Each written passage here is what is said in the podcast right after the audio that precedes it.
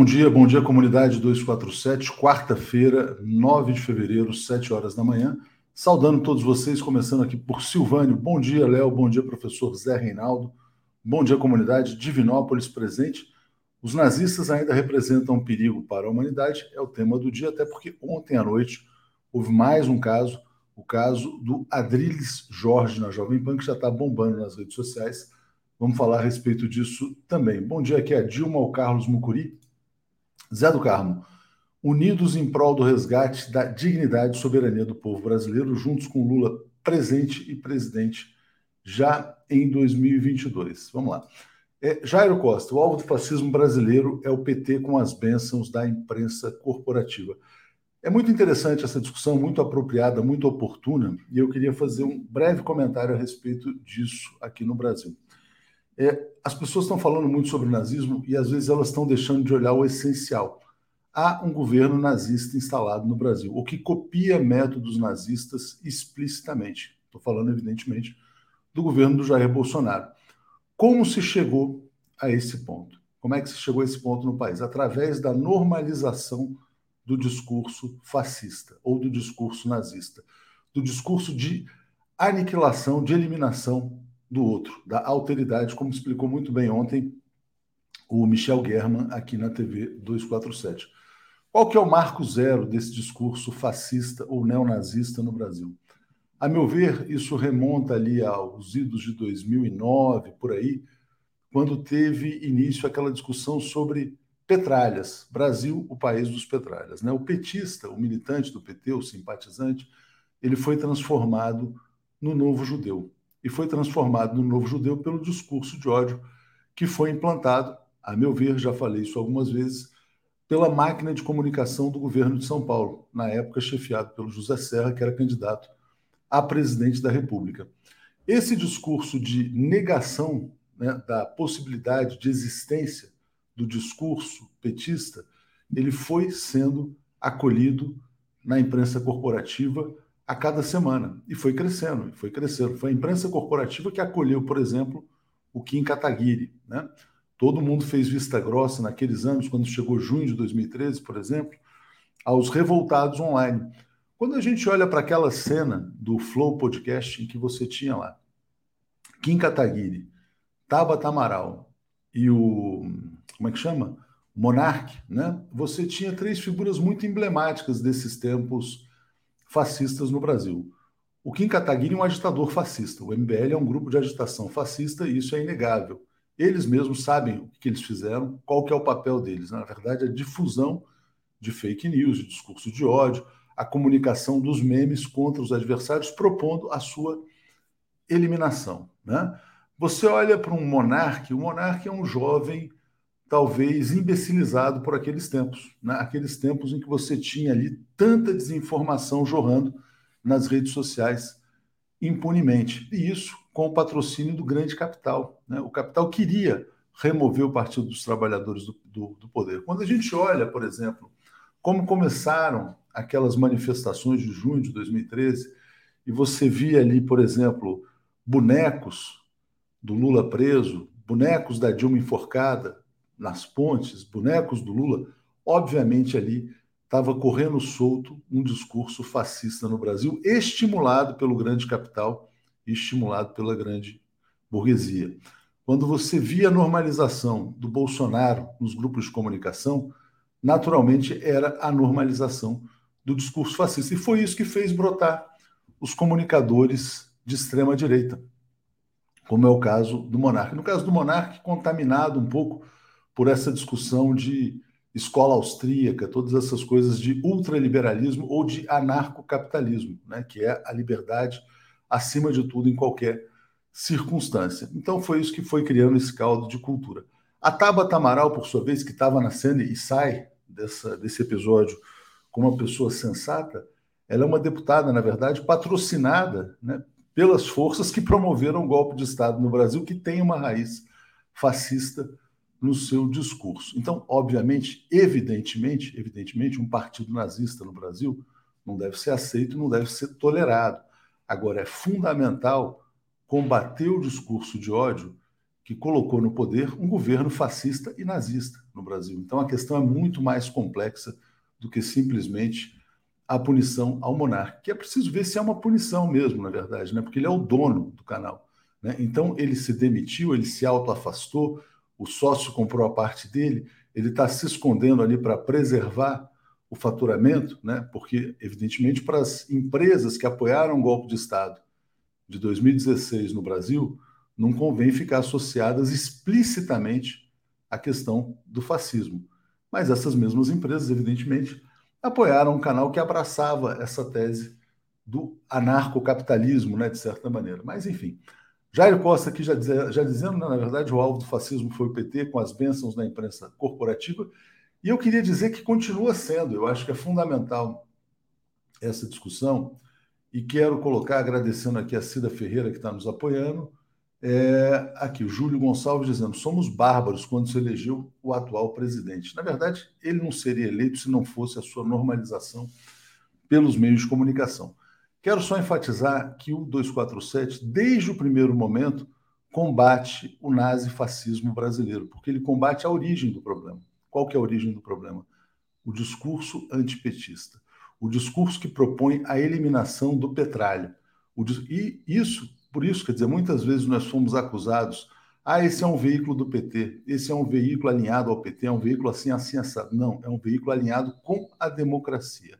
Um veículo que combate desde o primeiro dia o discurso de ódio e aponta a sua raiz. Né? Então, tem muitos jornalistas hoje da imprensa corporativa que hoje se levantam, protestam e fazem com razão contra o avanço do nazifascismo no Brasil, mas que deram muita vazão a esse discurso de ódio. Por quê? Porque interessava ao grande capital, interessava aos patrocinadores. Então, é um fato, é um fato de que o capital recorreu a táticas fascistas aqui no Brasil para implantar um golpe de Estado. Né? É, o Leonardo José Ferreira Galito está dizendo, por isso tenho nojo de um jornal. Não vou citar porque eu não quero estimular né? mas, enfim, é uma, uma das pessoas que está na origem deste problema no Brasil. Né? Onde é que se criaram as Joyce Hasselmans da vida? Onde é que se criou o tal Kim Kataguiri da vida? Quer dizer, eles não vieram do nada, eles não brotaram, né? Eles foram acolhidos por uma imprensa corporativa que tinha um objetivo, que era a eliminação do PT. A eliminação do PT não era a eliminação do partido político, né? era a eliminação dos direitos do trabalhador, era a eliminação de uma ideia de um Brasil soberano. Então, é isso que o nazismo brasileiro buscou e continua buscando. Então, é fundamental, é fundamental sempre olhar ali, quer dizer, olha, o que, há por trás desse discurso antipetista? Ele tem uma lógica? Ele é racional? Ele está discutindo assim, olha, vamos pensar assim, pô, será que... Não, veja bem, vamos fazer aqui uma crítica ao PT, porque nos governos do PT o desemprego aumentou brutalmente, ou isso, ou aquilo, né? partindo dessa ideia. Né? Ah, não, então ah, é, uma, é, um, é um discurso de caráter de negação né, uh, do direito de um determinado grupo de participar da disputa política. Se você perceber, quer dizer, que o discurso está contaminado por essa lógica, você pode saber que do outro lado tem um fascismo né, brotando na sociedade brasileira. Deixa eu trazer o nosso querido Zé Reinaldo Carvalho para a gente avançar nessa discussão. Zé, e é muito interessante. Bom dia, bom dia antes de mais nada, tudo bem? Bom dia, Léo, tudo bem? Bom dia, comunidade. Vamos lá. Zé, muitas vezes a gente, você traz aqui as efemérides né, sobre a, a Segunda Guerra Mundial, Grande Guerra Patriótica. Outro dia você trouxe a vitória dos russos lá na Batalha de Stalingrado. Já já eu te pergunto sobre efemérides.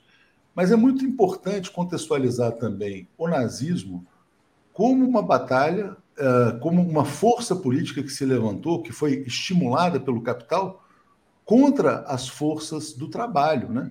contra o comunismo. Então, queria te pedir para falar um pouco a respeito disso também, é, porque eu acho que o nazismo de lá explica um pouco do nazismo daqui também, mas passo para você. É, na época é, que surgiu o nazismo, a Internacional Comunista, que era uma organização que congregava os partidos comunistas é, criados ali nos anos 20, nos anos 30, a Internacional Comunista caracterizava o fascismo como a brigada de choque do capital, a brigada de choque da burguesia. Então, naquele momento, estavam falindo os métodos eh, ditos liberais e ditos democráticos para conter o avanço das lutas populares em todo o mundo, especificamente na Europa, e na Alemanha, então eles lançaram mão do fascismo. Claro que quem deu livre trânsito ao fascismo foi a grande burguesia alemã. Depois, quando se viu o tamanho do problema que estava criado, então é, os próprios poderes internacionais, alguns poderes internacionais capitalistas, foram obrigados a lutar contra o nazifascismo. Né? Mas na origem é isso, é uma luta antissocialista, anti-operária, anticomunista, e acabou sendo derrotado porque os comunistas tiveram habilidade e capacidade de enfrentar aquele fenômeno. Exatamente. Essa é a origem e é a origem do problema que houve aqui no Brasil, com tanto estímulo a essa política da intimidação. Vamos lembrar que antes da na campanha eleitoral do ano de 2018, Bolsonaro subiu no palanque dizendo: "Olha, vamos fuzilar a petralhada", né? Essa é a política do extermínio, da eliminação do outro. Zé Reinaldo, efemérides no dia de hoje. Bom, nossa homenagem a Carmen Miranda, que nasceu neste dia em 1909, 9 de fevereiro de 1909 Morreu muito cedo, com 46 anos. Ela tinha nacionalidade luso-brasileira, nasceu em Portugal, viveu no Brasil e fez uma parte brilhante da sua carreira também nos Estados Unidos, onde veio a falecer em 1955, um ataque cardíaco é, que, enfim, a matou aos 46 anos de idade. Foi uma grande cantora, uma grande artista, é um marco da cultura brasileira, naturalmente, é, no contexto daquela época muito importante, né, Zé? Porque também ela representa a afirmação de uma da brasilidade, né? Eu acho que naquele momento em que você tinha ali é, os filmes de Hollywood chegando e a inserção dela nessa indústria cultural, acho que foi fundamental. E tem uma biografia muito boa do Rui Castro também a respeito. Vamos lá, deixa eu trazer aqui a Ana Lúcia Mello está dizendo: tem a capa da Veja com a cabeça do Lula decapitada. Ministério Público Federal deve ter achado normal. É importante enfatizar, né? muitos, muitas das figuras das instituições que hoje estão, com razão, se levantando contra o nazismo, normalizaram a ascensão do fascismo brasileiro. Por quê? Porque o alvo era o ex-presidente Lula, como diz aqui a Ana Lúcia Mello. Né? Thelma Guelpa, bom dia. Em 326 dias estaremos livres desse governo genocida. Oxalá. E obrigado aqui também ao Diógenes Labre, que está sempre aqui nos apoiando. Zé, vou botar aqui então já a primeira notícia internacional a gente falava sobre essa questão da Argentina nos BRICS, né? O Brasil, de certa maneira, está sabotando, né? Então, vou botar aqui a notícia no ar: Brasil, o governo Bolsonaro tenta vetar a entrada da Argentina nos BRICS. Passo para você comentar. É isso. Nós comentamos aqui a acolhida que o presidente Putin é, teve em relação à proposta do presidente Alberto Fernandes de fazer a Argentina, de admitir a Argentina no seio do BRICS. O presidente da China também deu uma, uma sinalização positiva. E agora a primeira negativa vem é, do Jair Bolsonaro, do governo brasileiro, o Itamaraty dizendo: é, mas isso não está sendo discutido, é, não há posição sobre isso, não, não há essa expectativa. É, mas eu acho que o tema vai à discussão. É, naturalmente, vai passar por uma discussão é, é, entre as diplomacias, na preparação das futuras cúpulas do BRICS, e inevitavelmente isso vai comparecer em alguma plenária, não sei se na próxima cúpula ou na seguinte, porque essas coisas têm sempre um ritmo mais lento de tramitação, mas é, o assunto, na minha opinião, vai vingar, se não agora, posteriormente, no ano de 23, quando a situação política do Brasil mudar, e vai mudar, é, e a, o pleito argentino amadurecer em discussões entre as diferentes chancelarias e ministérios da economia, porque as posições dos ministérios da economia nesse aspecto aí contam também. Exatamente. Deixa eu agradecer aqui a Ana Lúcia Mello, mandando mais um comentário, dizendo: Léo, militar do Exército Espírita me disse que o genocida veio para exterminar petistas e MST. Como é que se criou o caldo de cultura para que surgisse esse candidato? Através do discurso de ódio que foi cevado lentamente na imprensa brasileira por muitas figuras que hoje se apresentam como bem pensantes, né? Zé, houve ataque de Israel à Síria e a defesa síria conseguiu rechaçar esses ataques. Então, passo para você comentar antes da gente entrar para o tema da Rússia, que é o tema mais importante. Exatamente. As informações que vêm da agência SANA, que é a agência oficial de notícias da Síria, e também da agência Sputnik, que é a agência de notícias russa. Um ataque é, desferido a partir do Líbano e das colinas de Golã, que, na verdade, as colinas de Golã pertencem à Síria, mas é um território ocupado por Israel. Então, eles desferiram esse ataque visando atingir a capital Damasco, mas, segundo consta pelas informações, é, esses ataques foram rechaçados pela bateria antiaérea síria.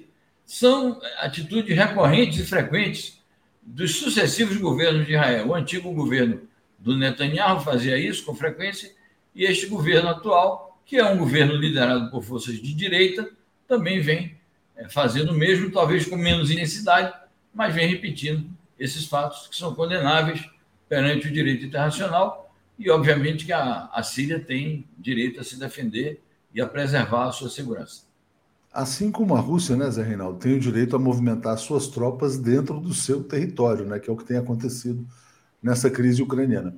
Gilberto Geral dizendo: Léo, parabéns pelo editorial por estar à frente da resistência democrática por meio do 247, desde sempre, como você ressaltou. Obrigado aqui ao Gilberto Geraldo, né? Não só eu, mas toda a equipe aqui. Zé, tem notícias importantes sobre a questão da Covid, e antes da gente passar para a Ucrânia, que é isso aqui, olha só. Isso é uma matéria exclusiva da Reuters, a União Europeia preparando um acordo global contra a venda de animais silvestres para prevenir novas pandemias. E aí o que, eles dizem nessa matéria? Que hoje a teoria mais aceita sobre a origem da Covid seria a transmissão de animais para humanos naquele mercado lá de Wuhan, na China. Mas não é uma, não é uma, uma teoria convencional, tem muitas outras teorias, inclusive de vazamento, de laboratório, bioterrorismo, etc. e tal.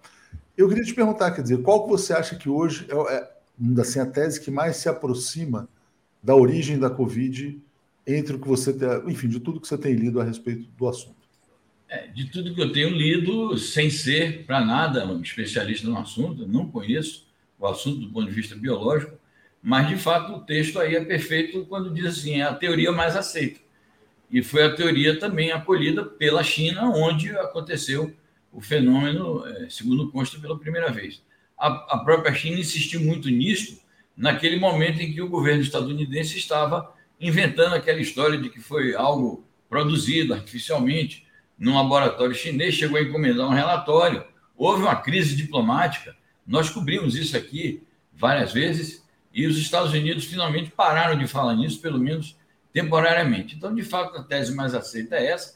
Os chineses chegaram também a cogitar de tomar algumas medidas enérgicas em relação a esse problema de é, venda de, de, de, animais selvagens em, em mercados. Né? É, de vez em quando, quando, quando ocorrem manifestações, quando surgem surtos ali em determinadas áreas ou cidades da China, eles fecham também esses mercados. É, mas essa notícia é realmente uma notícia nova no sentido de que a União Europeia já está propondo um tratado sobre o assunto. Então, eles estão dando um passo além, porque ao propor um tratado, eles, na verdade, estão internacionalizando a questão é, com medidas preventivas que me parecem coerentes, naturalmente que os cientistas vão se pronunciar de maneira cabal. Mas a tendência, se a União Europeia aprova isso, é que isso vá para outros fóruns. Importante, né, Zé? Que o Brasil, o Brasil é um dos maiores uh, mercados né, do, desse, desse tráfico de animais silvestres. Né? Então é fundamental que isso seja combatido também. E essa outra notícia aqui, a descoberta da Omicron em animais em Nova York gera preocupação, notícia de hoje cedo, é, e a notícia diz respeito aqui a veados de cauda branca no estado de Nova York, então o temor de que eles sejam também transmissores, hospedeiros da doença. Né? Zé, vamos passar agora então para o tema, tema da Ucrânia, e ainda tem aqui um resquício da viagem do Macron, foi a Rússia, foi a Ucrânia, né? pedindo calma para resolução na crise. É, esse papel desempenhado pelo Macron foi um papel positivo? Ele sai como um vencedor dessa viagem? É, eu acho que a resultante é positiva, né? Porque ele, além de ter pedido calma nesses termos aí é, enfáticos, é, ele defendeu a, a aplicação, a aceitação por todos e a aplicação dos acordos de Minsk. Ele, segundo consta, chegou a, ao enfatizar a defesa dos acordos de Minsk, de Minsk é, dar uma sugestão que a Rússia teria considerado válida é, em relação a aqueles enclaves ali do Donbass, aquela luta armada que está tendo ali. Então, ao invés de ser uma independência completa, mas uma região que permaneceria dentro do território da Ucrânia, mas com um grau de autonomia elevado. Isso ocorre em muitos países onde há etnias, e o fato de se encontrar essa solução seria em si mesmo um impeditivo objetivo e até mesmo jurídico a que a Ucrânia é, fosse admitida na OTAN, porque a OTAN tem cláusulas que dizem que países com conflitos étnicos, conflitos nacionais agudos, e cuja solução para a convivência tenha sido a adoção de regiões autônomas, não podem ingressar, ou seja, não podem levar estes conflitos para dentro da, da OTAN. Então, foi uma busca assim, de dar uma pista, de dar uma saída diplomática para o assunto. Então, eu acho que sim, a resultante da visita do Macron, se não for uma encenação, eu acho que é positiva para é, toda essa crise ucraniana e, naturalmente, que isso é, é um ponto positivo para ele nas relações internacionais. Não sei a repercussão disso na campanha eleitoral, que ele visa a esse fim de, de se credenciar, de ganhar pontos na campanha eleitoral francesa, mas eu acho que sim, é um resultante positivo. É isso aí. Bom, Ali Oliveira está destacando aqui, ó. Infelizmente, o discurso da esquerda da esquerda também alimentou o ódio ao PT e, portanto, o fascismo no Brasil. Paulo Costa está nos apoiando. O Geraldo Magela está dizendo 247 não é lugar para Rui Costa Pimenta. Tem também o comentário da Regina dizendo fica Rui. Essa é uma questão polêmica. Depois a gente fala um pouco a respeito disso aqui. Ana Lúcia Mello está dizendo que o genocida era enviado por Deus, dizia lá o militar fascista que ela menciona. Quero pegar esse comentário do Ivo Miranda Gomes só para fazer um breve comentário aqui, Zé. O que assusta é que o Flow, que abriga fascistas, tem 4 milhões de seguidores, enquanto o 247 tem apenas 700 mil. Na verdade, a gente tem 770 mil, não acho que seja pouco, acho que é um número bastante relevante, mas de fato acho que poderia ser mais e acho que a gente vai chegar a um milhão nesse ano. O que me espantou ali, na verdade, no caso deles, é a quantidade. Ontem, vários patrocinadores cancelando contratos. 247 não tem nenhum patrocinador, tá? Só para deixar claro, a TV 247 ela só tem o apoio dos superchats, das pessoas que apoiam aqui, dos que são membros no canal, e a gente sempre pede que sejam membros. E eu me lembro que eu já participei, inclusive, de eventos no YouTube sobre a questão de patrocínio, tal, não sei o quê. E o discurso, não, veja bem, as marcas não querem se associar à questão da política. Tudo bem, a gente respeita isso sem nenhum problema. Mas achei muito estranho, né? Quer dizer, como as marcas se associam hoje a plataformas que são muito mais perigosas né, para os seus interesses. Por quê? Comunidade 247, pessoas ilustradas, inteligentes, com renda, com potencial de consumo, que poderiam ser também, evidentemente, alcançadas é, por uh, estratégias de comunicação. Mas do jeito que está para a gente está bom demais também. Não é um, não é um problema, só estou fazendo um breve comentário aqui. É, tinham lá uns 20 patrocinadores, né? todo mundo, não, eu vou cancelar, pelo amor de Deus. tal. Várias empresas que, inclusive, apoiaram o um golpe de Estado fascista aqui no Brasil. Então, há muita hipocrisia por trás de tudo isso. Vamos lá. Uh, uh, Putin refuta que a OTAN tenha caráter defensivo e dá, um, dá o exemplo do Oriente Médio. Vou botar já uma outra notícia, Zé, porque o tempo correu um pouquinho por conta dessa discussão sobre o nazismo, né? Vamos botar aqui, ó. Alemanha, França, Polônia pedem à Rússia que inicie um substancial diálogo europeu de segurança. A meu ver, eu posso estar enganado, a Rússia dialoga, mas ela tem linhas vermelhas. Por exemplo, a Ucrânia não pode participar da OTAN. Né? Isso é um diálogo de segurança, mas passo para você falar a respeito. Perfeito. O primeiro comentário sobre a posição do Putin é uma refutação frontal àquilo que nós comentamos ontem, aquela posição do Reino Unido de, insistir, estou dizendo, não, nós vamos lá para tentar convencer o Putin de que a OTAN tem caráter defensivo. Uma grande ilusão em cima de uma grande mentira. Grande ilusão porque a Rússia não vai se deixar embair por um discurso desse. E uma grande mentira é o que o é, como diz o presidente Putin, a, a OTAN, em um, em um momento original, mesclou um aspecto supostamente defensivo com um caráter totalmente ofensivo, e de 97 para cá, é, a OTAN acentuou apenas o aspecto ofensivo do seu caráter. Ele dá como exemplo os países que a OTAN agrediu no Oriente Médio. Então, ele diz: pergunte a qualquer governo e qualquer cidadão de países do Oriente Médio e da África que foram agredidos pela OTAN se eles têm essa percepção de, de um pacto militar defensivo. Não é. E sobre esta reunião de Alemanha, França e Polônia, o que chama atenção é isto: é que estão havendo muitíssimas iniciativas diplomáticas. Tudo bem, são todas válidas. as iniciativas é, diplomáticas para fomentar o diálogo é, com a Rússia, o diálogo com a, a Ucrânia e também para neutralizar, é, porque o objetivo deve ser esse, a ofensiva dos Estados Unidos e da OTAN, é, que claramente estão preparando uma guerra por procuração contra a Rússia. Eu acho válido, mas de fato é isso. A Rússia tem se comportado assim. Ela também tem tomado muitíssimas iniciativas diplomáticas, mas sempre a partir de uma posição de princípios da qual ela não arreda, que é a posição de não permitir que a OTAN continue se expandindo para as suas fronteiras, principalmente para os países que faziam parte da antiga União Soviética, designadamente a Ucrânia e a Geórgia. É a linha vermelha de Putin.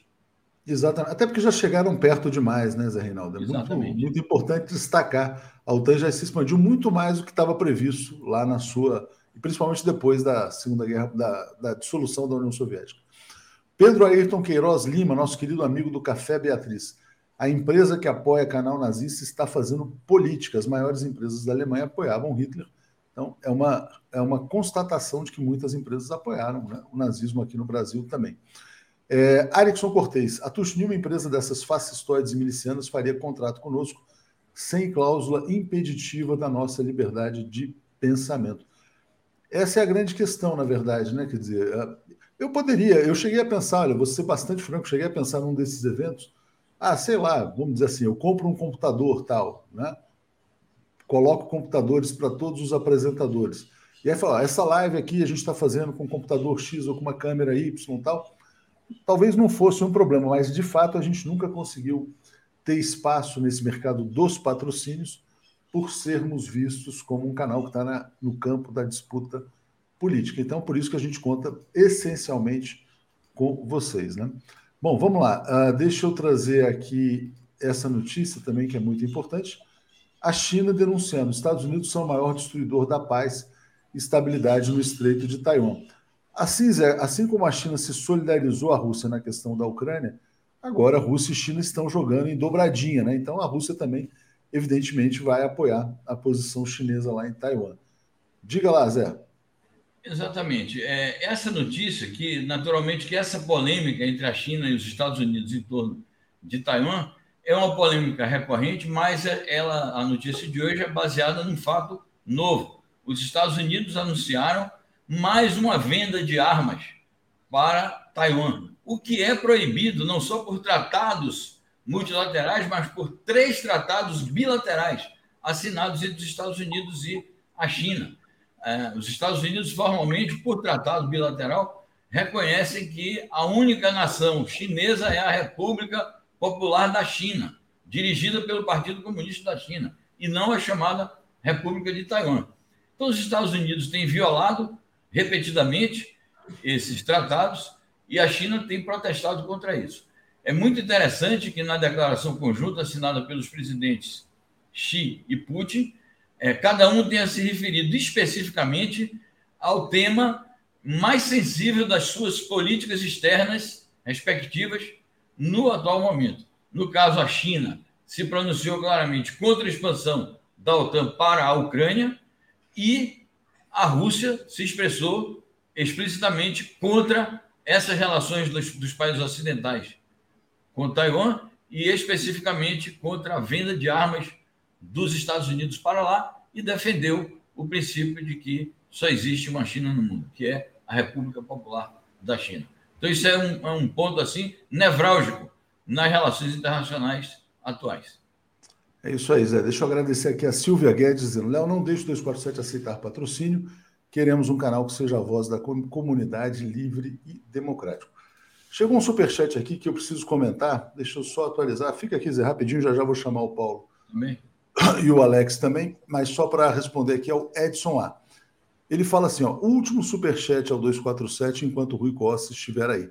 Também não sou mais membro, e cancelei a minha inscrição. Eu agradeço o Superchat, Edson, mas posso dizer o seguinte: quer dizer, este argumento, que na verdade é uma forma de pressão, é, não é um argumento que a gente deva discutir. O que a gente deve discutir aqui é o seguinte: quer dizer, olha, o convidado A, o convidado B o convidado C qualifica ou não qualifica o debate político no Brasil? Ele desqualifica o debate? Ele qualifica o debate? É essa discussão que tem que ser colocada. Porque quando você coloca assim, quer dizer, olha, ah, se vier não pago mais, dizer, uh, aí eu posso também chegar assim, não, mas tem pessoas que pagam, e podem outras pessoas aqui agora, até em reação ao seu comentário, mandarem superchats pela permanência. Não é assim que as coisas funcionam. A questão está longe de passar por uma questão de leilão de interesse econômico, muito longe disso. A única discussão é: bom, começou aqui, tem um programa que já tem lá dois, três anos de duração. É um entrevistado. A opinião do entrevistado não é a opinião do entrevistador, embora algumas pessoas queiram deliberadamente confundir a opinião de um entrevistado com a do entrevistador. Né? Isso, às vezes, fazem de má fé ou fazem pelos mais variados interesses. Às vezes, as pessoas fazem isso deliberadamente, até por uma questão concorrencial, né? Se, ou por um interesse político, ou por um interesse econômico. Então, o nosso papel aqui é receber os convidados que a gente julga que qualificam o debate político no Brasil, tratar as pessoas com respeito, com consideração e não colocar nenhum fator econômico acima do interesse da comunidade. Então, essa questão que está colocada. Né? Então, por isso que eu acho que o seu argumento por mais que eu respeite, recebo aqui o teu superchat, mas, por exemplo, aqui, ó, por exemplo, você já tem aqui, ó, Denise já mandou um superchat dizendo, ó, Rui é ótimo, estão pressionando muito o 247. É, é, possível, é, é necessário discutir o que está por trás dessa pressão pelo cancelamento, porque essa pressão pelo cancelamento não nasceu no dia de ontem. Né? Essa pressão pelo cancelamento já vem de várias semanas para cá. Quais são os interesses por trás disso? Né? Então é muito importante essa discussão. Eu acho que a gente vai conduzir essa discussão aqui aprofundamente, eh, de maneira aprofundada. A gente tem várias instâncias para fazer isso, mas não vai ser assim, ah, eu pago para ficar, eu pago para sair, eu pago para entrar, porque senão seria uma loucura, né? Seria um leilão permanente. Ah, paga, então vem, não paga, sai. Não é assim que as coisas funcionam, né? A gente sempre pensa no interesse da nossa comunidade. Zé, te agradeço muito, queria que você falasse sobre o teu programa de hoje às 10 horas. Muito bem, obrigado aí. É, nós vamos fazer o programa, como toda quarta-feira, o Mundo Como Ele É, na companhia do Legiane Miran, e obviamente que o assunto que continua polarizando as atenções do público na cena internacional é a declaração conjunta do Xi Jinping e do Vladimir Putin, que tem como pano de fundo o conjunto da, da, da pauta internacional, mas especificamente a crise na Ucrânia. E é o primeiro programa que nós fazemos depois da da declaração que foi publicada entre a sexta e o sábado. Então, nós vamos comentá-la exaustivamente hoje é, como o fato mais marcante dos últimos tempos na, é, na cena internacional. É isso aí. Obrigado, Zé. Obrigado a todos que nos assistem aqui. Vamos chamar o Paulo e o Alex. Valeu, gente. Tchau, gente. Um abraço. Tchau, tchau. Obrigado. obrigado. Bom dia, Paulo Moreira Leite. Bom dia, bom dia, Alex Sounik. Tudo bem com vocês? Bom dia, tudo bem? Paulo, Léo, todo mundo. Bom dia, Paulo. Tudo bem? Bom dia, Alex. Bom dia, comunidade. Bom dia. Tem vários superchats aqui, é uma questão que a gente vai passar por ela aqui uh, em algum momento, mas eu já quero entrar nessa questão do nazismo, porque de fato, de fato, ontem surgiu um caso novo, né? Uh, e é bastante assustador, né? Depois eu trago os comentários aqui. Deixa eu só agradecer aos dois membros aqui, a Regina Monteiro e ao Lúcio César Alcântara Neves, né? Bom, eu vou botar no ar a notícia. É Adriles, peraí, deixa eu só botar agora que cortou aqui. Adriles Jorge, comentarista da Jovem Pan, um cara muito comentado, né? A Jovem Pan é sempre muito comentada. Ele fez esse gesto aqui, ó, esse gesto. É, depois de uma fala, ele falava sobre o caso do Monarque, fez essa saudação que todo mundo, né, a maior, 99% das pessoas interpretou como uma saudação nazista. A Jovem Pan é o veículo de comunicação que mais dissemina discurso de ódio desde sempre contra o PT, contra a esquerda, mas uh, isso aí foi se espalhando para outras camadas também, né? Bom, os, os colegas que estavam lá do lado do Adriles ficaram meio estupefatos, o programa estava acabando, ele vai dizer que fez um tchau, né? Tem muita gente argumentando que não, aquilo lá não foi um adeus nem despedida, aquilo lá foi uma saudação nazista em plena Jovem Pan, então defendendo já a cassação da concessão da Jovem Pan. Paulo Moreira Leite, você na sequência o Alex Sonic falando sobre mais esse caso que pode ser eventualmente, é, vamos dizer assim, considerado apologia ao nazismo. Diga, Paulo. Olha, bem, uh, primeiro a importância de uma declaração do monarca.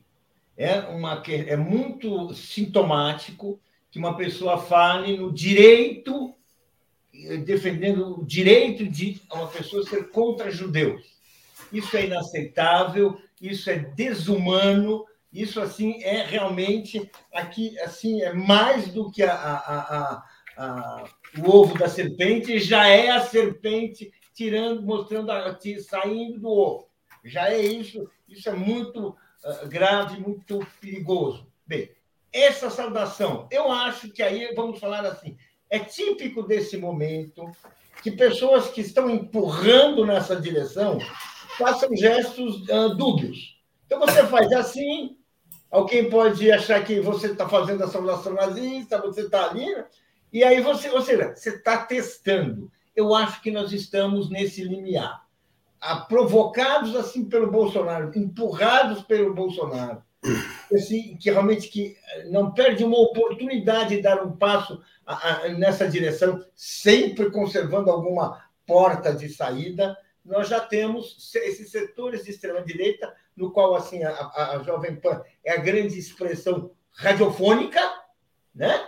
Chegando também na internet, mas a grande expressão radiofônica está aí. Ela está no limite, ela, ela vai, ela cria uma ambiguidade, ela faz uma saudação, o golpismo, a, não sei o quê, e agora é, é, essa ambiguidade aí é parte, eu acho, dessa situação que nós vivemos. Sim, é uma coisa preocupante, porque, gente, não vamos nos enganar. É, muitos interesses foram consolidados, construídos e alimentados pelo, uh, pelo bolsonarismo. Em apenas um mandato, existe uma configuração do Estado brasileiro e da, e da política brasileira da extrema-direita, colhe benefícios, tem oportunidades, ocupa uma posição única, desde assim que ela não ocupava desde, desde a ditadura Médici, ou seja, faz um certo tempo. Ela conseguiu tudo isso está aí, está tirando esse, essas vantagens. Certamente, a possibilidade de uma derrota colossal, como a do governo Lula, está mobilizando muitas forças e muitas questões e muitas iniciativas desse tipo. Importante seu comentário, Paulo, destacando né, que a Jovem Pan deu vazão ao discurso de ódio quando, lá atrás, né, quando o objetivo era exatamente atingir o Partido dos Trabalhadores. Alex, eu vou botar o seu artigo na tela, artigo bastante importante aqui, quando você fala assim, olha, nem Bolsonaro cogitou refundar o Partido Nazista. O caso do Monarca, evidentemente, gerou uma comoção. É, foi muito importante seu comentário ontem também. Eu vi como você entrou mordido, né, né indignado né, pelo, pelo que aconteceu. Mais passo para você falar a respeito desse tema. Diga lá, Alex. É, e, e, e o caso do Jorge, desse Jorge Ardiles, é Adriles é, Jorge, é, é, é investigador. É, bom, é, não sei, eu não, nem, nem sabia quem era essa pessoa. Mas esse, esse, esse gesto dele é, é, é, o Heil Hitler, não há dúvida. Inclusive, há outros vídeos hoje nas redes sociais mostrando como ele se despedia. Normalmente não era assim. E ele Foi tinha acabado de falar da, da refundação do Partido Nazista. Então, a, a, ali é, é, um, é um crime flagrante. É mais ainda do que no caso do monarca. É mais ainda, porque está lá na lei. Símbolos nazistas, dois a cinco anos de prisão. Não há dúvida, não há ambiguidade. Não há ambiguidade nenhuma. Ele fez aquilo como nazista. Era assim que os nazistas se cumprimentavam. O problema é que existe aqui uma lei antirracista, uma lei de, é, contra a apologia ao nazismo que não é cumprida. Por exemplo, em 2019, é, duas pessoas em Santa Catarina foram flagradas colando cartazes comemorando o aniversário de Hitler, com a cara do Hitler. Divulgavam símbolos nazistas pela internet, usavam tatuagens nazistas. O juiz Augusto César Aguiar da primeira vara criminal de Itajaí os inocentou. dizendo que eles não divulgaram nazismo. Com todas essas provas. E é por isso que o nazismo cresce. Porque ele não é reprimido como está na lei. Por isso, um idiota vem, vem falar em refundar partido nazista. O projeto de qualquer partido é chegar ao poder. Como seria o Brasil com um partido nazista no poder? É isso que querem essas pessoas, até de esquerda, que defendem esse discurso desse monarque? Como é que se pode defender uma coisa dessas? Isso é anti-humano. Eu fiquei totalmente revoltado com posições de pessoas que se dizem de esquerda, para mim não importa. Mas de se dizer que é de esquerda e achar que esse discurso do monarca é plausível, é aceitável, é uma coisa normal. E se Bolsonaro dissesse uma coisa dessas? O Glenn Greenwald acharia normal? Não, Bolsonaro quer refundar o partido nazista. O Rui Costa Pimenta acharia normal? Isso é crime. Meu Deus do céu! Como é que uma pessoa num, num, num canal de YouTube vem dizer que é um direito ser anti-judeu? É um direito ser anti-negro também? ser anti-asiático também? Isso é direito? Isso é nazismo que dizia. Então, isso não se caracteriza como apologia ao nazismo, como crime. As pessoas acham que tem o direito, que as pessoas têm o direito de falar uma coisa dessas. A pessoa tem o direito de vir aqui e dizer matem o Alex? Isso é direito? Eu sou judeu. Então, o que, que esse monarca falou? Que alguém, que todos teriam, eu posso andar na rua, olha, está aqui um judeu. Eu sou anti-judeu, posso fazer o que eu quiser. O que, que é isso? É barbárie? As pessoas, pessoas de esquerda que sempre falam, ah, mas é barbárie a civilização e defendem a barbárie. Isso é civilizado? Alex, deixa eu ler o comentário. Demitir esse cara. Você diz o, o Monarque? Demitiu o Ardiles. O Monarque já, já, ah, já, já, já, é, já foi embora. O Monarque é dono, né? Então o Monarque acaba esse flow. Deixa eu trazer aqui o comentário. Os patrocínios estão caindo.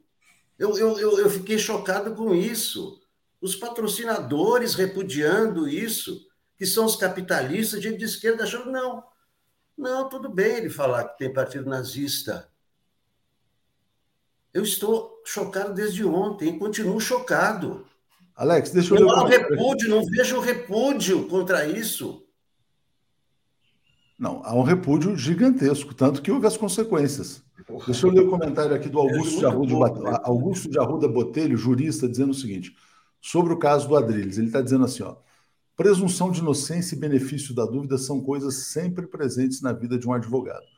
Eu dei uma chance para o Adriles, assisti ao vídeo dele algumas vezes. Aquilo não foi um tchau, não foi, estou com nojo desse cara. Né? Então vamos aguardar, vamos ver o que, que a Jovem Pan vai fazer a respeito desse caso. Paulo, e aí uh, eu acho que essa discussão realmente é uma discussão muito importante, porque ela coloca também essa questão do, do patrocínio, do dinheiro, o capital mandando, tal, aquela coisa, o repúdio financeiro a esse tipo de atitude. Né? Mas esse mesmo capital é, que estimulou o golpe de Estado aqui no Brasil usando estas peças. Né? Eu acho que é importante enfatizar é, o Kim Kataguiri. O Kim Kataguiri foi um, um braço dessa guerra contra o Partido dos Trabalhadores, fazendo agitação fascista. É, o Augusto Aras se posicionou ontem, disse que vai abrir uma investigação para apurar possível crime de apologia. Você acha que isso deve levar, eventualmente, a um pedido de cassação do Kim Kataguiri? ou o que ele falou está albergado ali na liberdade de expressão?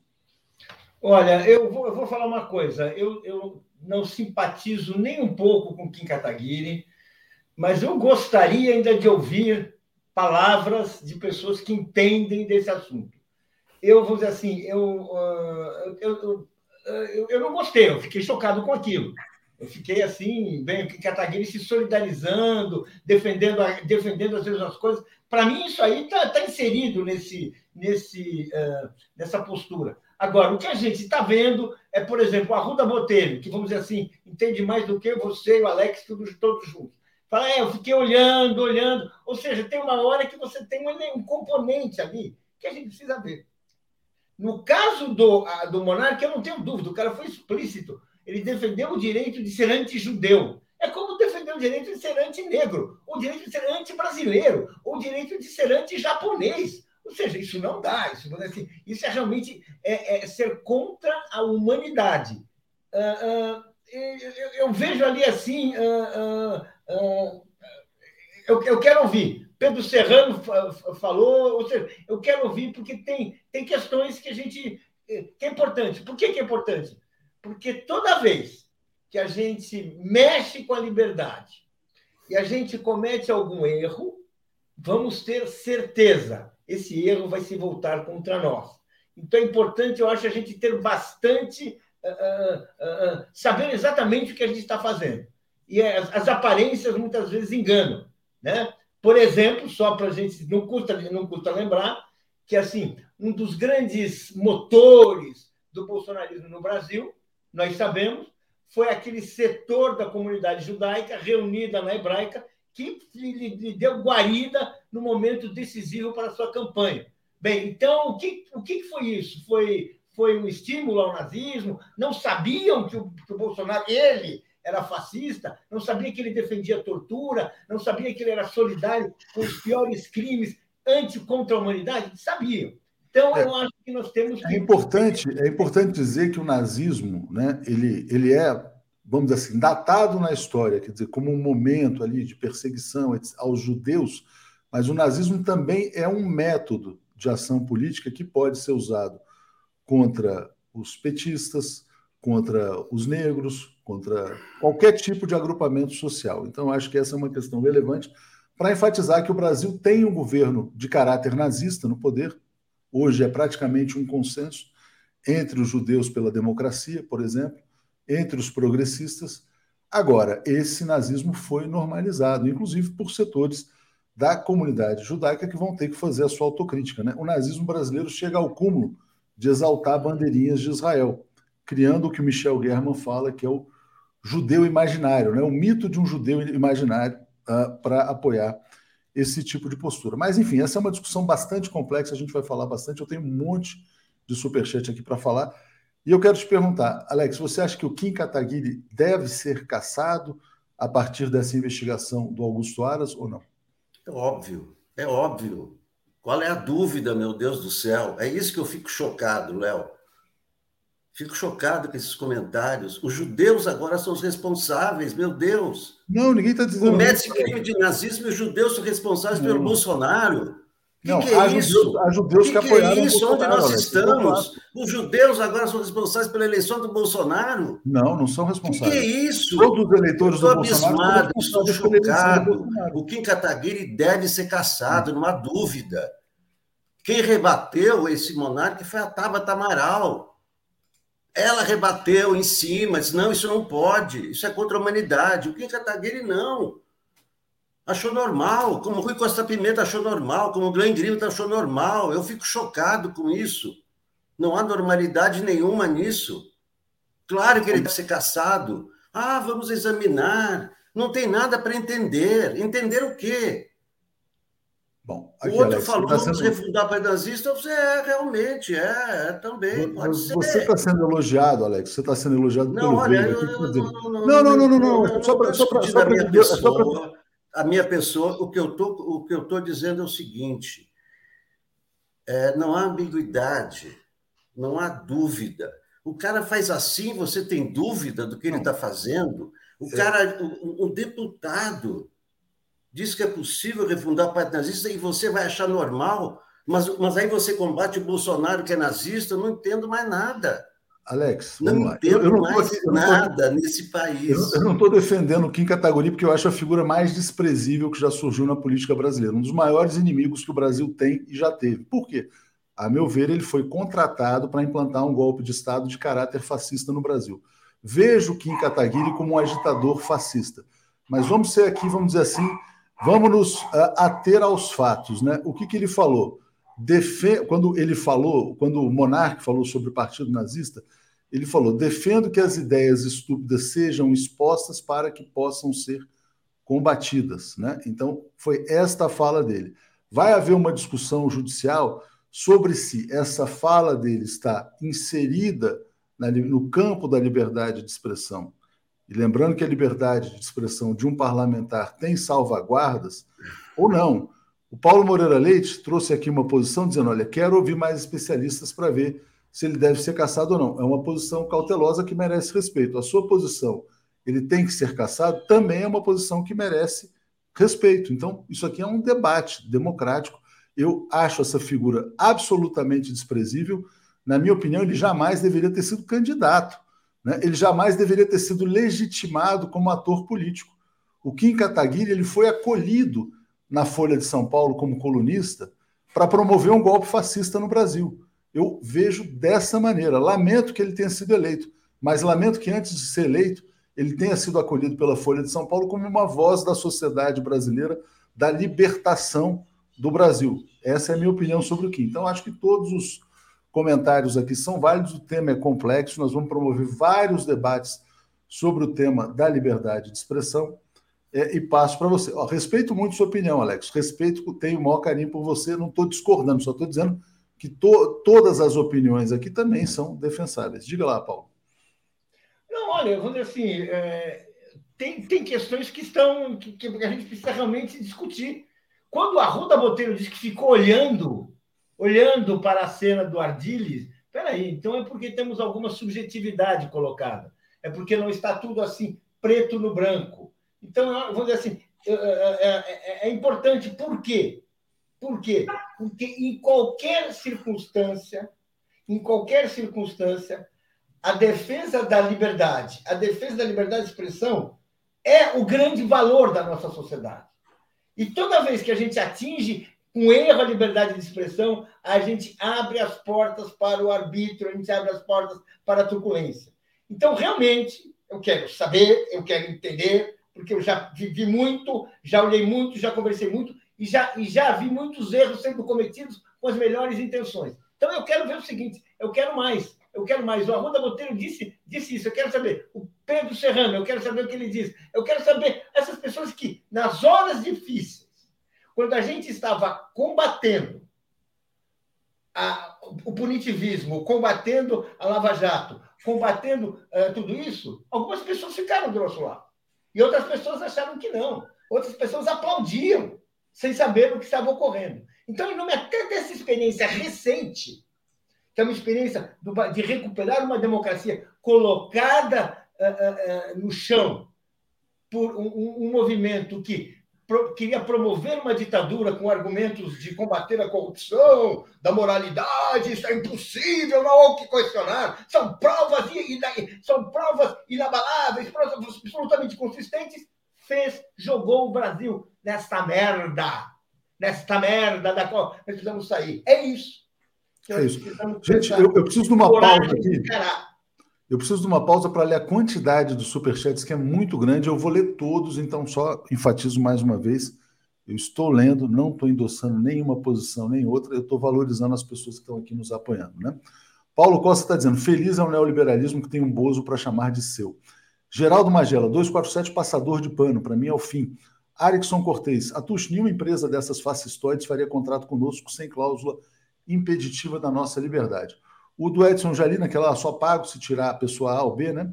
Denise M. Rui Pimenta é ótimo, estão pressionando muito 247. Rodrigo Duarte, apoia. Cadu Lacerda, Rui está difícil de engolir. Mandalita, fica Rui viva o PCO.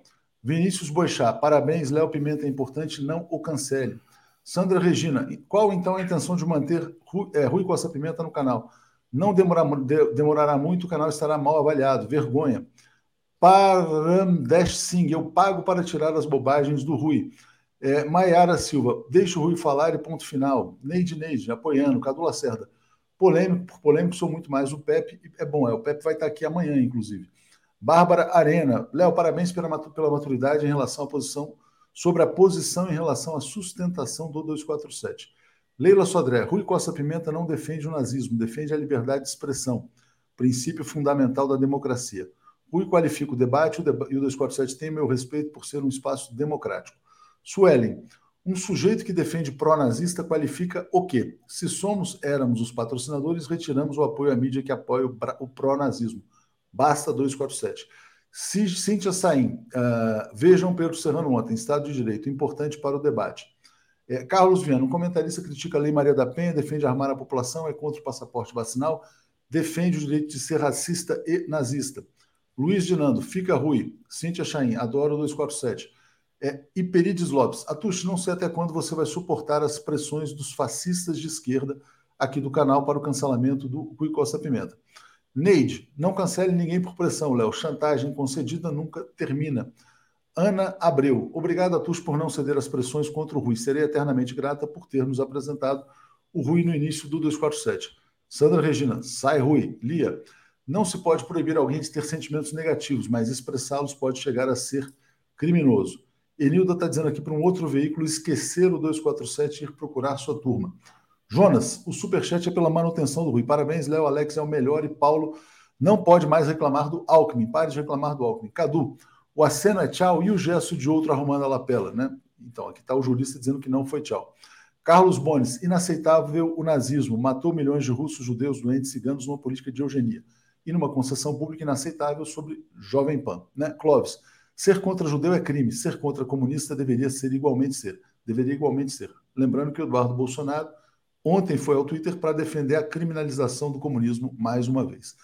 Carlos Viana, o mesmo comentarista do meu superchat anterior, fez ataques à presidenta Dilma no poder. Ele é da Jovem Clã, tem horário fixo no 247, está né, tá aqui uh, apontando. Guilherme Ferraz, Léo, mantenha a rua e as ideias são fundamentais. Denise, é absurdo total confundir liberdade de expressão com atos contra judeus ou palestinos. Arickson, bom dia, Paulo, Alex. É, perguntem a esses meninos o porquê, na visão deles, o Kim Catupiri sequer é citado nessa discussão. A gente estava falando do Kim Catupiri agora, é Kataguiri, né? Vinícius, Léo, a esquerda vai cair na mesma cartilha de promover a extrema-direita de graça? Isso o Trump fez. O que eles querem é virar vítima. Ninguém vê? Hello, Alex, seu comentário no Boa Noite foi maravilhoso. Rosângela, Léo, continue dirigindo nossa comunidade de forma democrática e coerente. Essa era de cancelamento está chata. Vamos focar no que interessa. Lula, concordo. o foco é o seguinte: tem que tirar o nazista do poder. Né? Tema: quando ele falava de racismo, não houve essa reação. Mas com o nazismo, ele viu que foi longe demais, porque o limite foram os patrocinadores. Cadu, não dá para defender livre opinião de quem apoia o extermínio de um grupo de seres humanos, seja matar judeus, matar petistas, matar gay, não dá. Paulo César, Léo, minhas tenho críticas ao Rui e posições especial, porém não podemos partir para a exclusão. Como tenho críticas a outros da casa, porém vamos respeitá-los. Nazismo, nazismo pretendemos, é, precisamos combatê-lo. Ana Lúcia, pela fala do Alex, ele me representa. Jurandir, fora Rui já. Miguel Silva, Alex, ele pode falar que não gosta de judeus, mas se fizer qualquer dano a você, será culpado preso e condenado pelo crime. Gleice, Rui deve permanecer em favor do debate. Adalto, será que Rui representa ameaça para a democracia? Não concordo com o cancelamento dele, embora reconheça que a decisão caiba ao 247. Sandra, Léo está contra o Alex quando mantém o Rui no canal, vai perder público já já. Não, não estou contra o Alex, eu estou sempre a favor do Alex, adoro o Alex. Né? E tem muita gente que já defendeu a exclusão de todos nós aqui. Né? É outra questão, não é um contra o outro. Júnior, ninguém solta a mão do Alex. Corda Bamba, Sacha, você é o cara. Tiago dizendo, aos identitários histéricos que perdem a cabeça do Rui, digo uma coisa: a hora em que a extrema-direita criminalizar o comunismo, não adianta chorar. É, bom, Daniel Miag pergunta o que nós três achamos do Renato Freitas ontem no Giro das Onze. Não sei se eles assistiram, mas posso trazer isso aqui. Renato, o Brasil se tornou um celeiro de tudo quanto há de horrível no mundo. Aliás, o Michel German disse uma coisa muito interessante: disse que o Brasil virou a Disneylândia do nazismo. Né? Miguel Silva, o caso do Flow deu mais repercussão do que o caso Moise. E nem pensar no índio Galdino, a carne mais barata do mercado é a negra. Paula Beiro, está certo, Alex. Ricardo Maria, a maioria dos judeus apoiaram e apoiam sim o Bolsonaro. Piada com quilombola pode, na visão dessa gente. Hello, até quando o 247 vai passar pano para o Rui? Ana Ávila, o problema do PCO é a qualidade das análises do Rui. Rui é pedra no sapato da direita e da falsa esquerda. Moisés nos apoia. Rosana está dizendo, obrigado, Alex, pelo menos sobrou você nessa loucura. É, Daniel está dizendo que Rui está queimando o filme do 247, Ana Luiz dizendo Tabata Amaral e outros tidos como democratas apoiaram as políticas desse projeto de Hitler que ocupa a presidência da República. Sejamos honestos. Li todos os comentários até agora, agradeço a Daniela. É um debate muito quente, né? tem vários ângulos aí para serem explorados.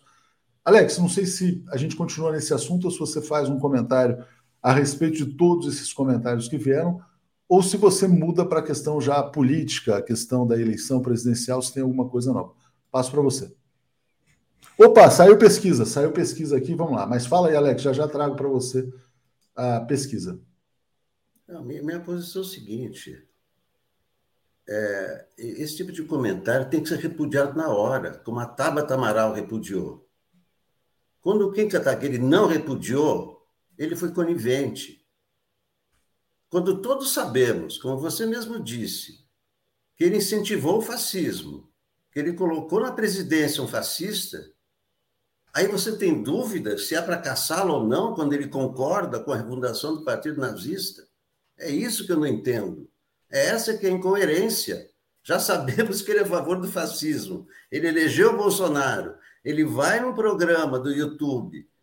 O outro diz: vamos refundar o Partido Nazista. Ele diz: não, é legal, pode ser. E, e nós vamos continuar, como se diz aí, passando pano nele, a troco de quê? A troco de quê? para ter mais ódio no Brasil, é isso que nós queremos? O que, que esses caras espalharam? O que, que a Jovem Pan espalha? O que, que esse Ardires espalha? E outros, que eu não quero repetir os nomes, espalham ódio, é isso que nós queremos? Isso não é debate. Espalhar ódio ou não, esse é o debate? Vamos ser contra assassinato ou não, esse é o debate? Não há debate nisso. Não há debate, não há dois lados. Alguém acha que é dois lados? Vamos discutir agora se é direito matar o outro. Não, eu sou a favor de matar o outro, sim. Não é debate. Não é debate. Ou nós somos firmes contra fascistas, ou não. Então, somos contra o Bolsonaro, que é fascista, mas o Kim Kataguiri, não, tudo bem, ele é, ele é deputado, ele foi eleito pelo voto. O Daniel Silveira também foi eleito pelo voto. O Eduardo Cunha também foi eleito pelo voto. Então, foi eleito pelo voto, é a salvaguarda. A Bia Kiss foi eleita pelo voto. O que, que é isso? Concordo com você, Alex. Ou nós somos firmes contra os fascistas, ou ficamos ambíguos. O claro. Bolsonaro é fascista. A, Alex. Mas o Kim Kataguiri, não, não, mas o Monarque, não, esse aí, papapá. O Ardiles, não, ele fez aquilo. Parece que não. Alex, Quer dizer, nós que somos da, da, da, esquerda, nós somos libertários, nós que queremos a paz, consideramos isso ambíguo, mas somos contra o Bolsonaro, que é fascista? Não estou entendendo esse debate. Isso não é debate. Você vai debater se o Bolsonaro é fascista ou não? Não, eu tenho certeza que ele é. Você vai debater se ele é a favor da tortura ou não? Não, eu tenho certeza. Então não é um debate. Isso é uma certeza. Esse Kim Kataguiri tem que ser extirpado da política. Esse monarca não pode ficar nos meios de comunicação. Não Alex, pode. Fique na casa dele falando besteira. Esse Ardires também não pode. Pessoas tem... que espalham ódio não podem ter voz. Alex, você tem todo o apoio nosso aqui, vai, muita gente aqui te aplaudindo na comunidade, mas isso eu só aproveitar, eu estou com a Sinara e a Daphne aqui já na sala de espera, e eu preciso trazer a pesquisa, porque a pesquisa é muito importante, vou botar aqui na tela Vou passar para o Paulo comentar e para você comentar também. Pesquisa Quest, nossa manchete atual. Terceira via derrete. Lula ganha eleição no primeiro turno, né? Então tá aqui. Enquanto Lula e Bolsonaro se mantêm estáveis, Moro, Podemos, né, e Dória do PSDB derretem, Ciro oscila para cima. Vamos pegar os dados aqui. Ó. Lula tem 45% dos votos, Bolsonaro 23%, Moro 7%, Ciro Gomes 7%, João Dória 2%, André Janones 2%, Simone Tebet 1%. 23 mais 7, 30, mais 7, 37, mais 2, 39, mais 2, 41, mais 1, 42. Então, Lula está ganhando no primeiro turno por 45 a 42. É óbvio que tem margem de erro, mas é um resultado muito bom. Nada mudou, né, Paulo? Então, passo para você falar sobre a pesquisa rapidamente, já já chama a Daphne e a. Olha, o que está tá ocorrendo é a afirmação cada vez maior da candidatura Lula é evidente que a eleição está resolvida, isso é sempre bom uh, uh, reconhecer, ela só está resolvida quando o jogo só acaba quando termina, para lembrar uma velha lição do futebol e também da política, mas uh, Lula está caminhando para levar no primeiro turno. A terceira, a, a terceira via derrete. Hoje, assim, no PSDB já, já tem um movimento para pela desistência do Dória, a, a, a candidatura do Moro também não está indo a lugar nenhum, ou seja, isso está ocorrendo, nós temos meses ainda pela frente, ou seja, muita água pode passar nessa ponte, mas o Lula está tá afirmando uma liderança, sim, que é capaz de levar no primeiro turno. Seria o, o seria o ideal, seria uma, uma vitória assim, para a, a, a, que permitiria, daria condições de montar um governo, de iniciar um governo em posição bastante uh, uh, forte, uma posição que lhe daria condições de começar essa reconstrução do Brasil, que é, é, é o que vai, vai ser cobrado desde o primeiro dia, e uh, seria muito bom. Mas, de qualquer maneira, ele está muito forte, ele está realmente afirmando a sua liderança como a única liderança desse pleito. Não há uma disputa, por enquanto. O Bolsonaro não é sequer um adversário. Vamos lá, é isso aí. Alex, você quer falar sobre a pesquisa, só para a gente fechar aqui antes de chamar a Daphne Sinara?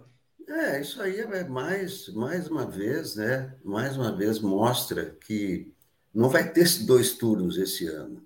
O primeiro turno já é o segundo. Está muito claro a cada pesquisa que o primeiro turno é o segundo. Lula ou Bolsonaro.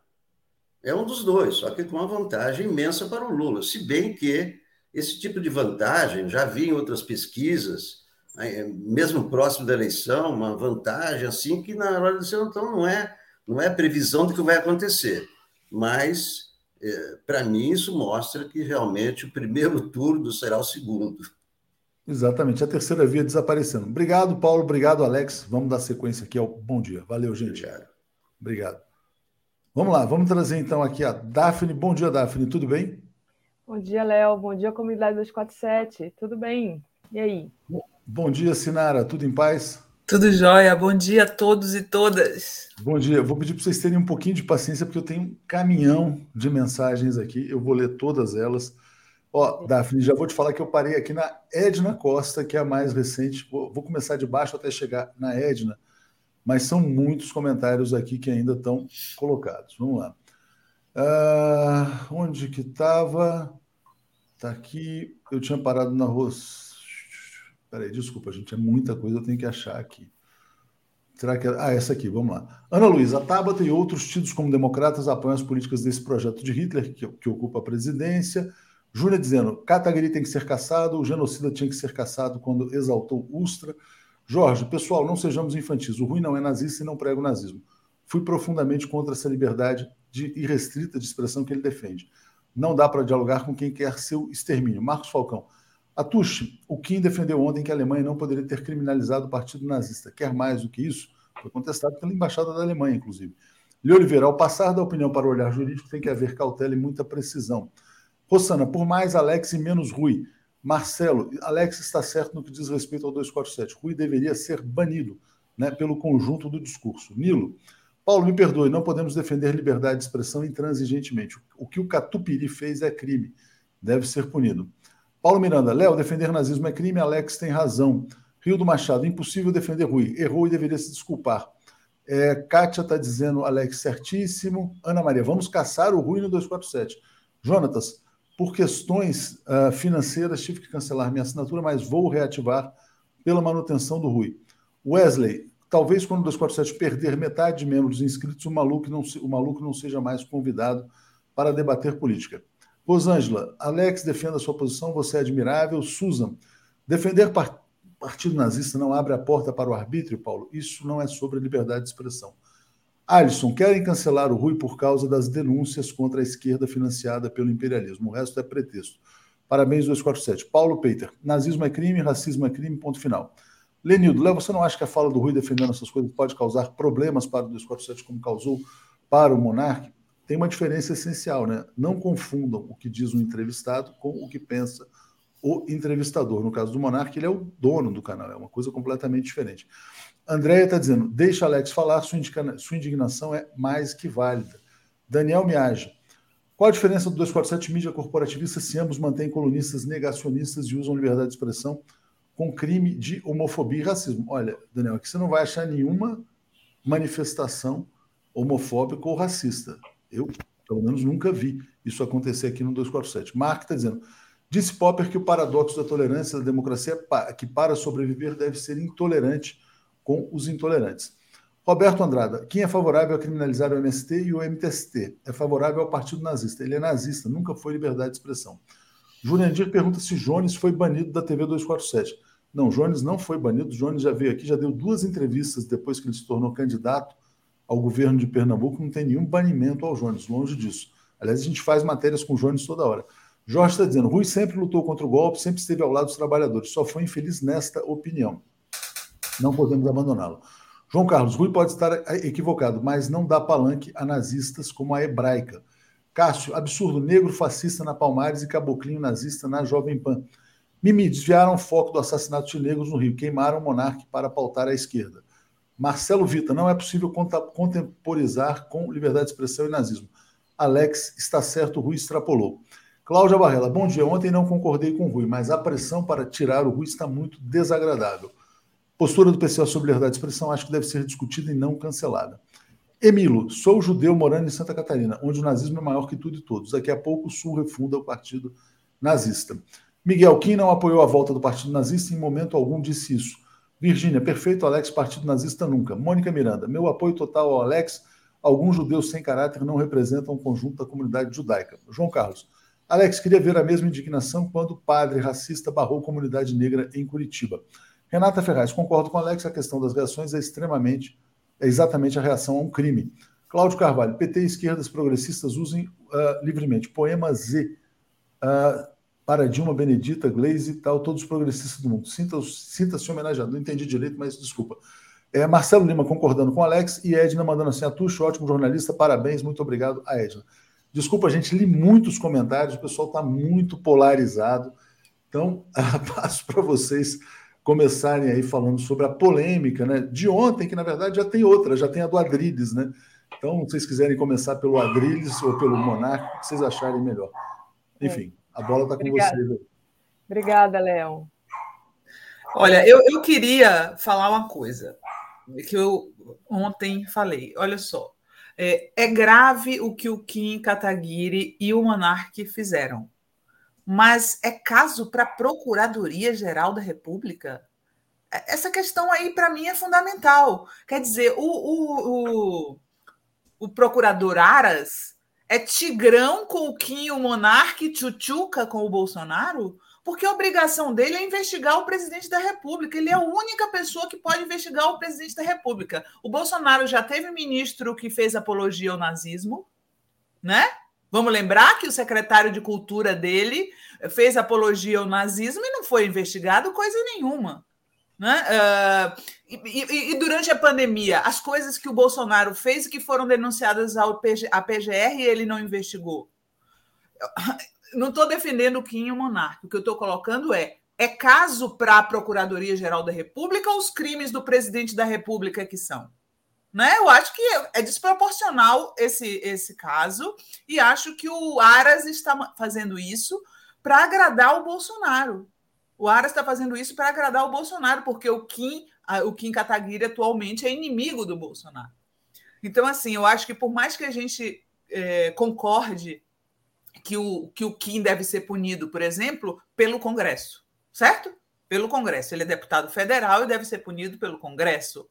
O, o, o monarque ele é funcionário de uma empresa, já perdeu o seu espaço e pode ser punido na área civil. Sinara, só um comentário. O geral da República tem que cuidar dos crimes do presidente da República. E isso ele não faz. É, só um comentário, o Monarque, eu acho que ele é dono, tá? Eu acho que ele é dono, eu acho que tem uma grande farsa nessa demissão dele. Eu acho que eles vão simular a saída do Monarque para tentar retomar essa empresa. Ele é fundador, dono, então não é uma coisa assim tão Tão simples. Sim, mas né? de qualquer maneira ele saiu do ar, né? né? Não, ele, saiu do ar. Ele saiu do ar. De fato, ele está saindo do, do ar. ar. Uh, ele pode ser processado na área civil por um, pelo Ministério Público. Agora, eu não entendo como é que o procurador que fez uh, vista grossa para os crimes cometidos pelo presidente da República vai com tanto ímpeto assim para cima de dois, uh, dois uh, comunicadores babacas. Né? Só lembrando, uh... a, a PGR nunca questionou a propaganda da SECOM, só o trabalho liberta, que é o lema de Auschwitz, feito pelo Fábio Weingarten, que os judeus progressistas dizem que é um judeu nazista. Né? Eles dizem que ele fez uma comunicação nazista. Os, uh, o Procurador-Geral da República também nunca condenou as falas do Abraham Weintraub, que também tinha caráter nazista. Mas, enfim, essa é uma discussão longa. Eu vou deixar vocês aqui só um pontinho, Daphne, que eu comentei de manhã, que é um, é um tema que eu já comentei com a Sinara também. Na minha opinião, o nazismo brasileiro teve como alvo o PT. O petista foi transformado no novo judeu. E eu acho que o marco zero desse novo nazismo brasileiro é o país dos petralhas. Né? Quando o petista é desumanizado e transformado no judeu a ser exterminado e eliminado. Isso é que fez nascer o bolsonarismo. E esse nazismo brasileiro nunca foi combatido, salvo por raros jornalistas aqui que estão aqui na resistência há bastante Exatamente. tempo. Queria só fazer esse comentário. Bom, bom dia a vocês. Cuidado aí com, a, com, a, com a. Como é que chama? A avalanche de superchat hoje, né? Estou tá vendo aqui. Não vendo. se afoguem, tá? Não se afoguem. Valeu, obrigado, gente. Tchau, Léo, bom dia. Mas continuem mandando superchat, né? É, é mas então, só para encerrar esse assunto aqui, Daphne, que, encerrar não, só para concluir meu raciocínio. Então, assim, eu, eu, eu acho que o Monarque e o Kim cometeram uma falha grave, talvez um crime, né, com, a, com as idiotices que eles falaram, é, mas o, o procurador Aras está sendo tigrão com Monarca e com Kim e tchutchuca com o Bolsonaro. Isso a gente não pode admitir e a gente tem que ver o caráter persecutório dessa ação, tá? Porque hoje o Kim Kataguiri, que apoiava o Bolsonaro no passado, está uh, na oposição a ele. É, outra coisa que eu queria falar é que esse tipo de, de, eh, de defesa do que, que coloca uh, essa, essa, direita liberal uh, defendendo a, a liberdade de expressão ao ponto de admitir partido nazista, eles justificam como nos Estados Unidos também tem partido nazista, né? Porque nos Estados Unidos tem a primeira emenda que uh, coloca a liberdade de expressão acima de tudo. Agora, curiosamente, durante o macartismo ela não valeu, né? Ela não valeu para banir todos os partidos comunistas, prender todo mundo em Hollywood, fazer lista negra, perseguir atores, Charlie Chaplin expulsado dos Estados Unidos, né? fazer toda aquela, aquela é, perseguição a professores. Nessa época não tinha a primeira emenda, né? Então, assim, essa, essa é, se apegar ao que faz os Estados Unidos é uma hipocrisia é uma hipocrisia, é uma liberdade de expressão falsa, mentirosa, que só, só fica do lado das pessoas poderosas, com grana e de quem está no poder no momento. Eu acho que o mais grave disso aí, você e o Léo já apontaram, é justamente normalizar esse discurso, né, é, Sinara? Porque, em nome de uma defesa da liberdade da expressão, você é, tolera esse tipo de gente que é intolerante. Você dá voz a esse tipo de gente que é intolerante. Foi isso que foi deixado para lá no Brasil, né? Quando o Bolsonaro vai lá dizer defender o Ustra, por exemplo, e depois esse cara se tornou é, é, presidente do Brasil. Ninguém fez nada lá atrás e o cara se tornou presidente do Brasil. Então, eu acho inadmissível isso. Essa, ah, é normal. Não. Qual a diferença de, de elogiar a tortura na ditadura e elogiar nazismo? Né? Qual a diferença? O que aconteceu com o Bolsonaro? Qual a diferença de elogiar nazismo e ir lá no Clube Hebraica do Rio de Janeiro ser racista com os quilombolas? Qual a diferença? Cadê? Cadê a Procuradoria-Geral da República? Exatamente, exatamente. Mas de, é, eu acho que, de qualquer forma, lá atrás né, era inadmissível e agora continua sendo inadmissível também. Né? Mas, de fato, há aí, há aí uma diferença de, de, de peso. Né? Dois pesos, duas medidas. Dois exatamente. pesos e duas medidas. Exatamente. Exatamente. Agora, falando do fato em si, né, como você falou que eles são dois idiotas, né, mas esse idiota, o idiota Kim Kataguiri, ele é um idiota que é parlamentar, né? De como disse o Léo, mas você não devia nem ter sido candidato, mas é parlamentar. Então, como parlamentar, ele tem uma responsabilidade ali. Assim Exato, e ele deveria tá? ser punido pela casa onde ele se encontra. Certo? Ele devia ser Exato. punido pelo Congresso Nacional. Ontem mesmo eu estava cobrando dos parlamentares que entrassem com um processo contra ele no Conselho de Ética.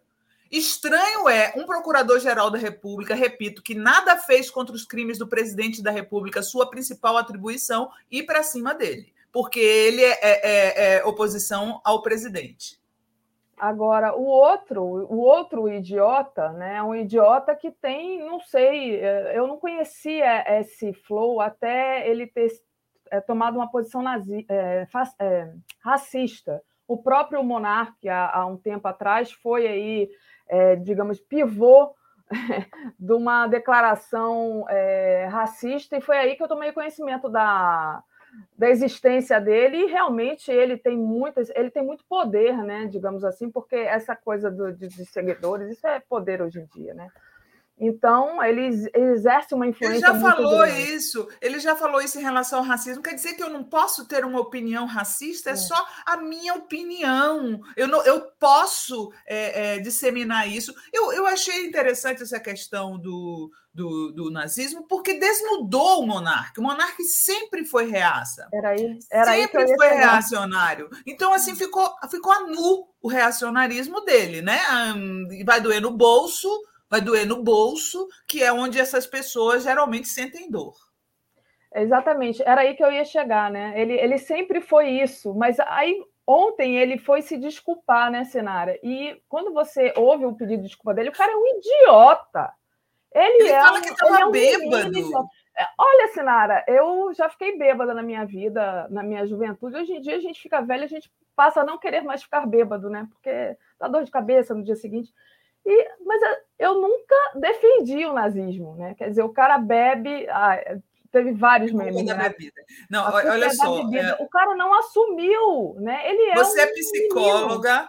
Você, não, você, não, você, psicanalista. você é psicanalista, você sabe que nem sobre, sob, nem sob efeito de hipnose, uma pessoa faz o que a, a, natureza dela, o caráter dela não permite, tá?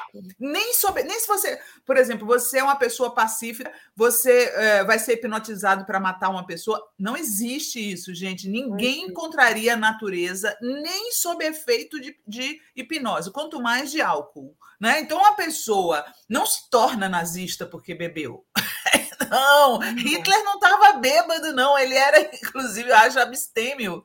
Acho que o Hitler, inclusive, Exatamente. era abstêmio. Uh, além Mas de é vegetariano. Assim, é, é, claro que a bebida não, não, não faz ninguém se tornar nazista, é, mas ali existe uma questão de que ele não assumiu a responsabilidade dele. Quer dizer, ele diz, ah, eu errei, mas eu estava bêbado. Quer dizer, vai colar, né? Vou, não, vou soltar e, esse carro. E para mim tem outra questão nessa história de estar bêbado. Vejam só. Uh, o, o, programa, o Monarque nega que o programa dele seja jornalístico. Mas um, um, programa que leva políticos e entrevista eles, isso é jornalismo, gente. Ele pode, como disse o Rogério Skylab num vídeo que está circulando, é, ele pode até negar, mas é jornalismo que ele faz. É isso, é isso o novo jornalismo? Jornalistas que entrevistam dois deputados bêbados Eu nunca vi isso na minha vida. Desculpa, eu sou, eu sou formada em jornalismo, tá? Eu sou formada em jornalismo desde 87. Quantos anos faz, Daphne? 35 anos vai fazer esse ano. Eu sou formada em jornalismo. E eu considero absurdamente antiético entrevistar uma pessoa sob efeito de álcool. Né? Sobre, você pode tomar um drink entrevistando, não tem problema. Mas você, você bêbado entrevistar uma pessoa, que negócio é esse? Dois deputados, né? Dois deputados, se ainda fosse uma entrevista com de brincadeirinha com algum amigo, né? Aí tá todo mundo bebendo, sei lá, ainda admito, ainda admito. Mas você vai entrevistar dois deputados, duas autoridades da República bêbado? Que negócio é esse, gente? Bom, deixa eu ler aqui os superchats, que são vários, né, para a gente não depois não ficar afogado aqui nos superchats, mas já agradecer demais o apoio de vocês, é muito importante.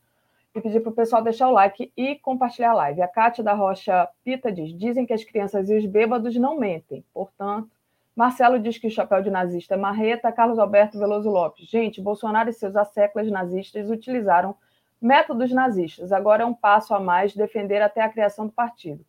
Kataguiri é, tem foro especial é, e é com aras, daí segue junto o monarca, por lei. Nazismo é crime no Brasil. Exatamente, nazismo é crime no Brasil. Inclusive, eu acho que a Tábua tinha que ter levantado ali, tinha que ter soltado essa, ó. Isso é crime. O que você está defendendo, criar um partido nazista, é crime. Ela é... posou abraçada com eles no final? Exato. GSM. Sinar, o fato de não investigarem e punirem as ações de Bolsonaro não faz com que outras ações fascistas não devam ser investigadas e punidas. Renata Ferraz. Sinara, se Aras for a fundo, vai acabar chegando no desclassificado. Acho que a intenção é justamente protegê-lo. E foi um crime. Apologia ao nazismo e à violência é crime. Vanderlei Farias Vidal. Kim Catacoquinho é um mé três pontinhos, e deve ser banido da política, e todos os fascistas que estão no poder, fora Bolsonaro. César Santos, bom dia. A esculhambação toda no Brasil vem da falta, vem da falta do impeachment. É, Renato Santiago, acredito que o ano começou bem no sentido de que o extremismo está se tornando intolerável. Juliano Pereira Campos, bom dia, pessoal. Sinara foi perfeita na análise a respeito da intervenção de. Ah, deve ser Aras, né? Saiu atrás. Marcelo é, também diz que chapéu de nazista é marreta. Re, Regina Célia Lourenço. Bom dia, Sinara. Perfeita a sua colocação.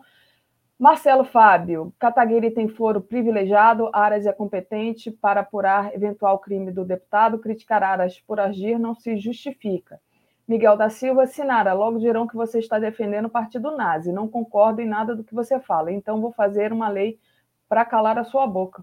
Ah, não, ele está falando aqui, entre aspas, né? Não concordo em nada que você fala, então vou fazer uma lei para calar sua boca. Edivar. Brasil é terra fértil para espalhar o nazismo, combater com, com urgência com base na lei.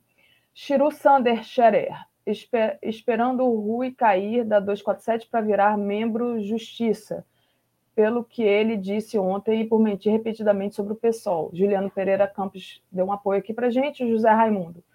Atush, cadê o conselho editorial 247? Sumiu, não era para esses momentos, faz sentido a sua existência, manter Rui Pimenta está certo.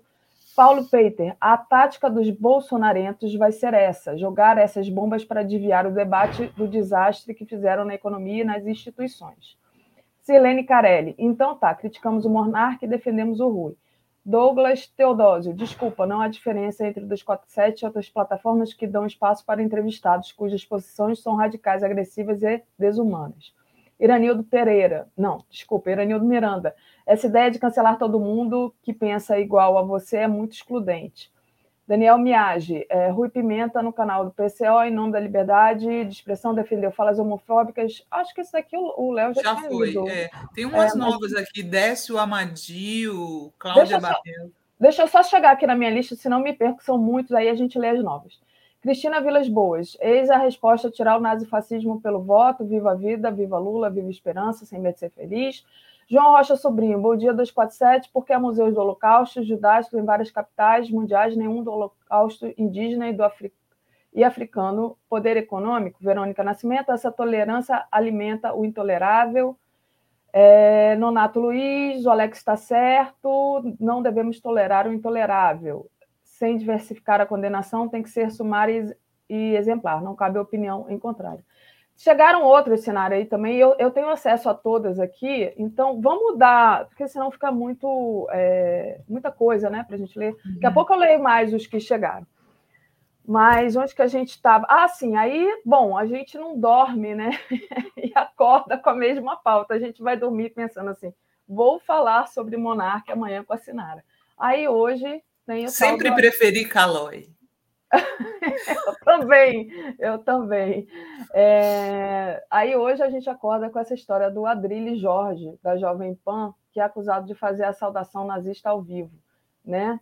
Então, o Jones Manuel, por exemplo, pede que ele seja é, preso e que a Jovem Pan tenha sua concessão cassada. Como, é que você analisa essa questão do Adrilles? Você acha que é, foi surfar na onda? Isso é porque, de, de alguma forma, isso aí, é, digamos assim, manipula a pauta. O Adrilles é, parça, é parça do Bolsonaro. Ele vai ser investigado pelo Aras também? Essa é a questão que se, que se coloca.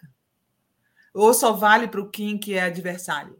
Eu quero ver se o procurador Aras também vai investigar o Adrilles por apologia ao nazismo. Certo? Assim como ele investigou aquele é, é, funcionário do Palácio do Planalto que fez aquele gesto supremacista, Ele investigou? Então, assim, eu vejo, eu vejo dois pesos e duas medidas. Esse Adriles é um imbecil bolsonarista, né? Desculpe o pleonasmo, é, mas ele ele está lá falando barbaridades o tempo inteiro. E essa questão, uma hora, uma hora, Daphne, ia chegar esse momento que a gente ia ver que esses caras são simpatizantes do nazismo. Chegou. Muito bom, Sinara. A embaixada da Alemanha é, se posicionou, né? Diz que defender nazismo não é liberdade de expressão. Então, muita gente né, se, se colocou. É, o próprio Alexandre de Moraes né, é, diz que liberdade de expressão não, não autoriza apoio ao nazismo. O deputado... E nem a pedofilia. Eles, eles é. que defendem, eles que defendem a, a que, se, que, seja possível fazer apologia ao, nazismo em nome da liberdade de expressão, então eles vão, eles vão querer que se defenda outras barbaridades também. Eles vão querer que se defenda o, a pedofilia em nome de, da liberdade de expressão. Eles vão defender que, que, que se possa ter um partido, deixa eu ver, qualquer. Uh, o partido dos racistas é isso? É isso que eles querem? Liberdade de expressão, segundo essa galera aí. Outro que se posicionou foi o deputado Léo Brito, do, do PT, que pede é, prisão pelo crime de apologia ao nazismo. Mas deixa eu compartilhar aqui uma coisa que eu achei, foi o Brian que me mandou hoje de manhã, eu achei bem interessante, que foi o posicionamento do Latuf, né, com um desenho maravilhoso, eu vou mostrar aqui para vocês, é esse, né? Nazismo é indefensável, ponto final. E nem mandei para você, Sinara, mas vou pedir para você, desculpa, mas eu vou pedir para você comentar, porque eu achei demais. É, demais, né? Eu achei demais esse desenho do Latuf e fiquei assim. É isso, gente, não dá para defender, né? Esse tipo de. Exato, não há, não há, o que discutir, né, Daphne? Aí ele colocou Malcolm X dando um, um karatê na suástica né? O, o, o, o Latuf desenha pra caralho, né? desenha pacas, e ele fez, ele colocou exatamente o que, o que é isso. Não, não, tem, não há o que discutir. Qual é o medo das pessoas é, de esquerda diante disso?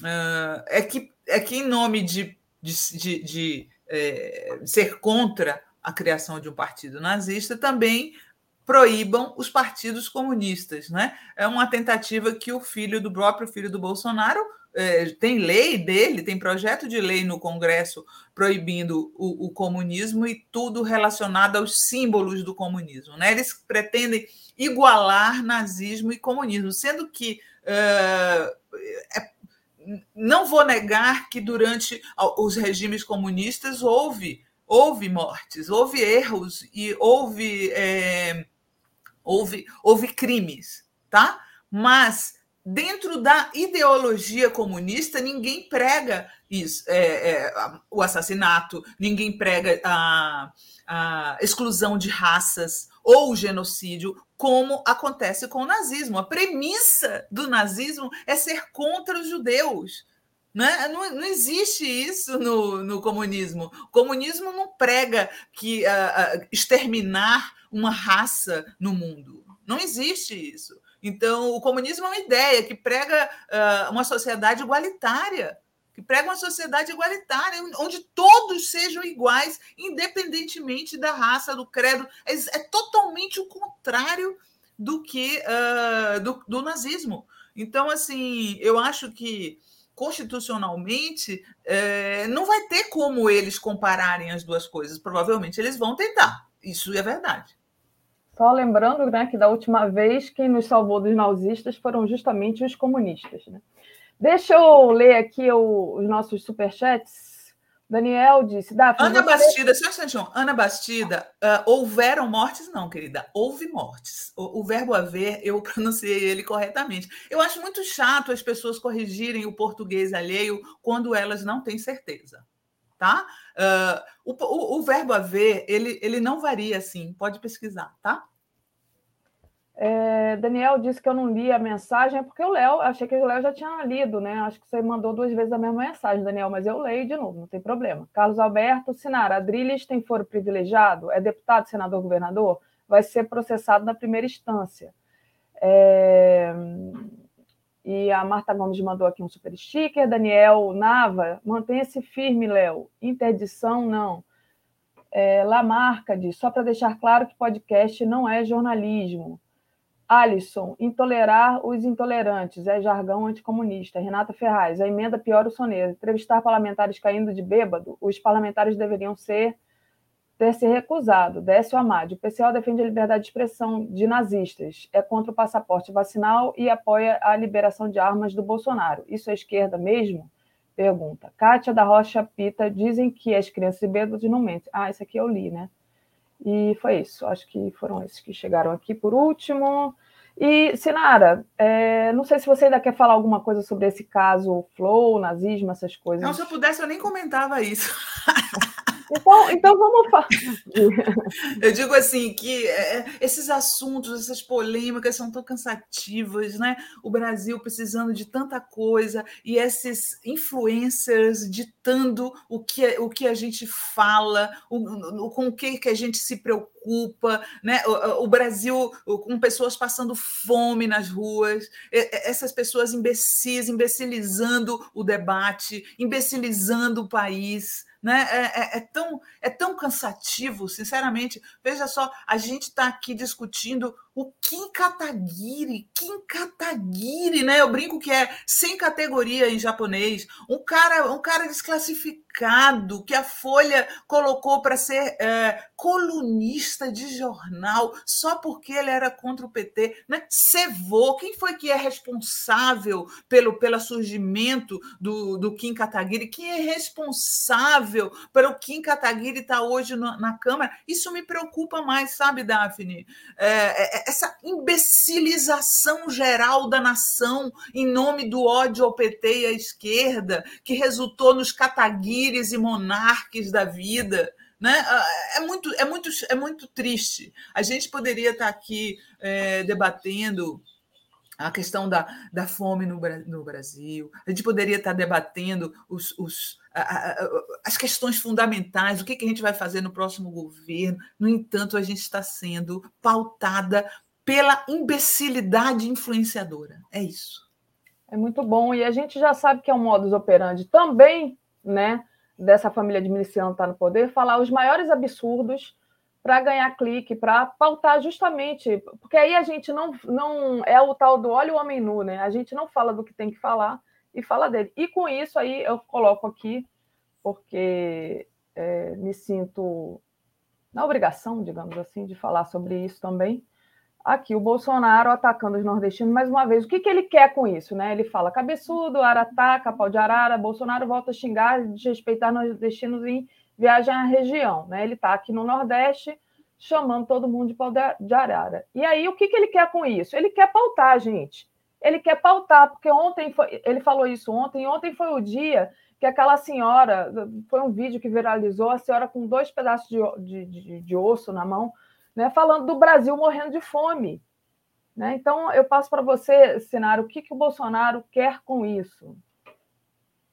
Olha, é, o Bolsonaro como a gente falou antes, né, Daphne? As máscaras vão caindo, né? Uh, todo, toda eleição, os políticos como o Bolsonaro, políticos como o Bolsonaro, é, acham que podem usar o Nordeste como massa de manobra. Mas a, a, a, a, a verdade vem à tona na nos atos falhos, né? Ele não, ele não se cansa de cometer esses atos falhos, que está dentro dele. Ele já chamou os governadores do Nordeste de governador de Paraíba, uh, ele já chamou de pau de arara, agora ele está chamando de cabeçudo, né? E o que é mais triste é ver que tinha radialista, puxa saco nordestino, rindo rindo de si mesmo, né? É, é, aquele fenômeno do pobre de direita, né? Do pobre de direita, do nordestino de direita, que, que, que, atiram na própria cabeça.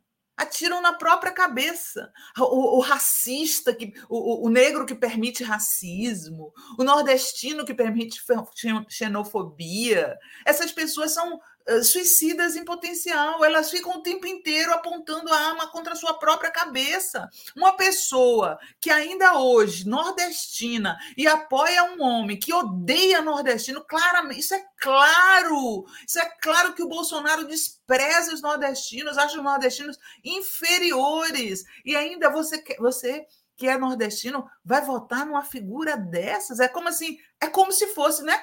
É, aproveitando a comparação, um judeu votando no Hitler.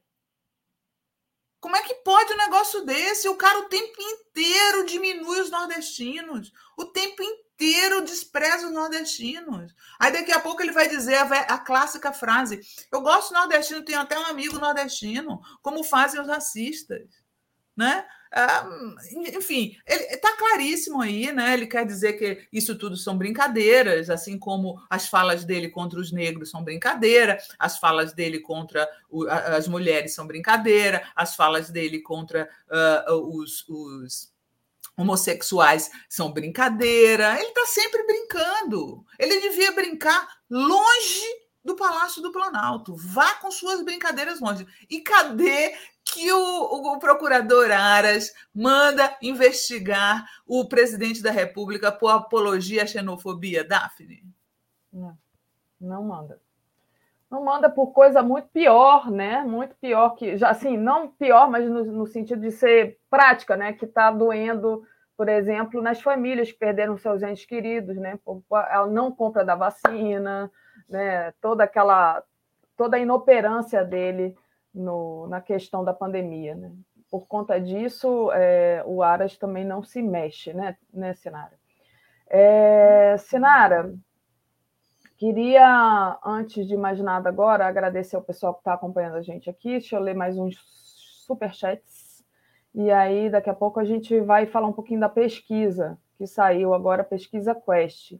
Carlos Alberto Veloso Lopes. Bolsonaristas nazistas sabem que não vão ganhar as eleições, daí estão tentando normalizar o nazismo e mobilizar os núcleos para um golpe, desespero. Li Oliveira, amanhã 42 anos de PT. Flávio Portela, Sinara perfeita. Clarice me esperançar. O Kim está querendo normalizar o nazismo no Brasil? Está tá perguntando aqui. Uh, Bad só lembrando, Kim apoia o Escola Sem Partido. Euclides Roberto, o Jones Manuel está certo, o pessoal deveria ser preso. É, eu não sei se deveria ser preso, mas eu acho que essa coisa de normalizar esse discurso, eu acho que a gente tem que atacar muito, porque justamente, Tereza tem falado disso, sabe, Sinara? Justamente a esquerda é, não gritou na hora que tinha que ter gritado, né? Achou que, ah, que absurdo que ele está falando, e, e deixa assim, né? Falando, por exemplo, Tereza fala isso a respeito daquele vídeo que foi lançado aí há umas semanas atrás, umas duas semanas atrás, dizendo que o Lula estava com o diabo no corpo e tudo, não, não, não toma uma medida drástica. Então, acho sim que medidas têm que ser tomadas, né? quando normalizam o nazismo, assim como fazem um vídeo de fake news do Lula, ah, quando não fizeram, por exemplo, com a história da mamadeira erótica. Então, assim, é a questão das fake news e a questão da, no, de, da normalização desse discurso de ódio também. Essas coisas têm que ser rebatidas.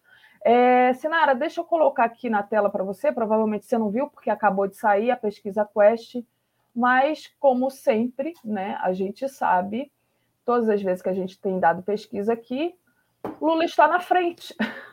então, vamos lá. Enquanto, bem na frente, né? Bem na frente. Enquanto Lula e Bolsonaro se mantêm estáveis, Moro e Dória derretem e Silo oscila para cima. Então, falando aqui, é, comparando a pesquisa anterior, né, que foi divulgada no dia 12 de janeiro. Lula se mantém estável, assim como Jair Bolsonaro. Jair Bolsonaro tem 23% das intenções de voto. O Lula já venceria no primeiro turno com 45% dos votos se o pleito fosse hoje.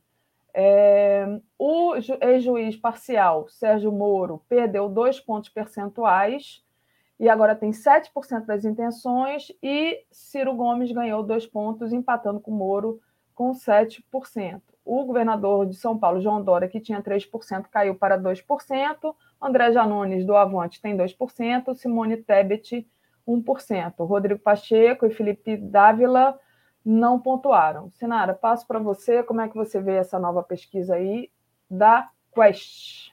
Sempre antes de eu comentar pesquisa, eu digo para vocês que eu sou uma cética das pesquisas. Acredito é em trabalho, né? Trabalhar pro, pelo Lula, trabalhar pelo nosso candidato, Uh, desde já, acho que o Alex comentou mais cedo que a, a, nessa eleição, segundo turno é o primeiro, então a gente tem que fazer tudo para que o Lula teja, tenha uma vitória acachapante no primeiro turno. As pesquisas apontam que uh, isso é possível, né? Uh, mas a gente não tem que é, ficar de salto alto, como muita gente está advertindo.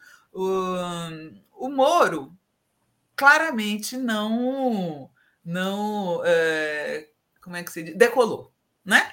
Claramente não decolou do jeito que ele imaginava e tal, e está sendo, como todo candidato em véspera de eleição, é, alvo do escrutínio da imprensa, né, é, que vai investigar a vida dele toda. Então, ele está provando um pouco do próprio veneno, né, Daphne? E, e, isso, e isso claramente já refletiu nas pesquisas. Acredito que essa queda dele se deve ao fato de o povo brasileiro ter descoberto que ele lucrou com a Lava Jato. Não é? Porque ele lucrou com a Lava Jato. não há o que, não há o que dizer. O Moro, ele, ele era um juiz de província, um cara, do, um cara eh, de primeira instância. Ele usou o Lula como escada para galgar galgar uh, na profissão dele, para subir na profissão dele. Né? E aí ele ganhou destaque midiático, como ele atacava o Lula, uh, o destaque midiático foi aos píncaros, né? ele foi alçado a herói da nação. Tudo isso graças a uma operação cheia de ilegalidades, uma operação que temos que sempre lembrar destruiu a indústria da construção civil nacional, acabou com milhões de empregos Enquanto isso, ele ganha dinheiro às custas das mesmas empresas que ele destruiu. Obviamente, isso não pegou bem no eleitorado e acho que nas próximas pesquisas, eu acho que esse efeito é, lava-jato vai ser mais forte ainda sobre o Moro, sabe, Daphne? Eu acho que ele ainda vai cair mais. E, e por isso, é, o Lula, o Lula nunca eh, ele já sabe disso, né? O Lula é muito mais inteligente do que qualquer um de nós e ele já sabe que a polarização não é com o Moro. Moro o Lula não deve responder às provocações do Moro jamais. Uh, a, a, polarização é com o Bolsonaro. E olhe lá, e olhe lá, porque o Lula está lá na frente e, e, não deve também entrar em qualquer polêmica com o presidente, não. Agora, com o Moro, o Lula vai polarizar com o Moro, o cara vai daqui a pouco para a lanterninha da pesquisa uh, e, o, e o Lula age muito bem não polarizando com ele, porque é tudo que ele gostaria. Né? É, inclusive, o PT fez muito bem, fez muito bem em recuar na proposta de CPI, uh, CPI do Moro, porque isso também era tudo que o Moro queria. Né? Era tudo que o Moro queria, continuar a usar o Lula como escada para se promover. Foi muito curioso ontem ver o Moro dizendo que ele é, é vítima de lawfare. Você viu? Você Já viu? chegou a esse ponto? Já chegou, chegou esse ponto? eu, fiz, eu... eu, falei isso de piada. Não, eu vou compartilhar aqui com você, só um minutinho, deixa eu ver onde é que está. É...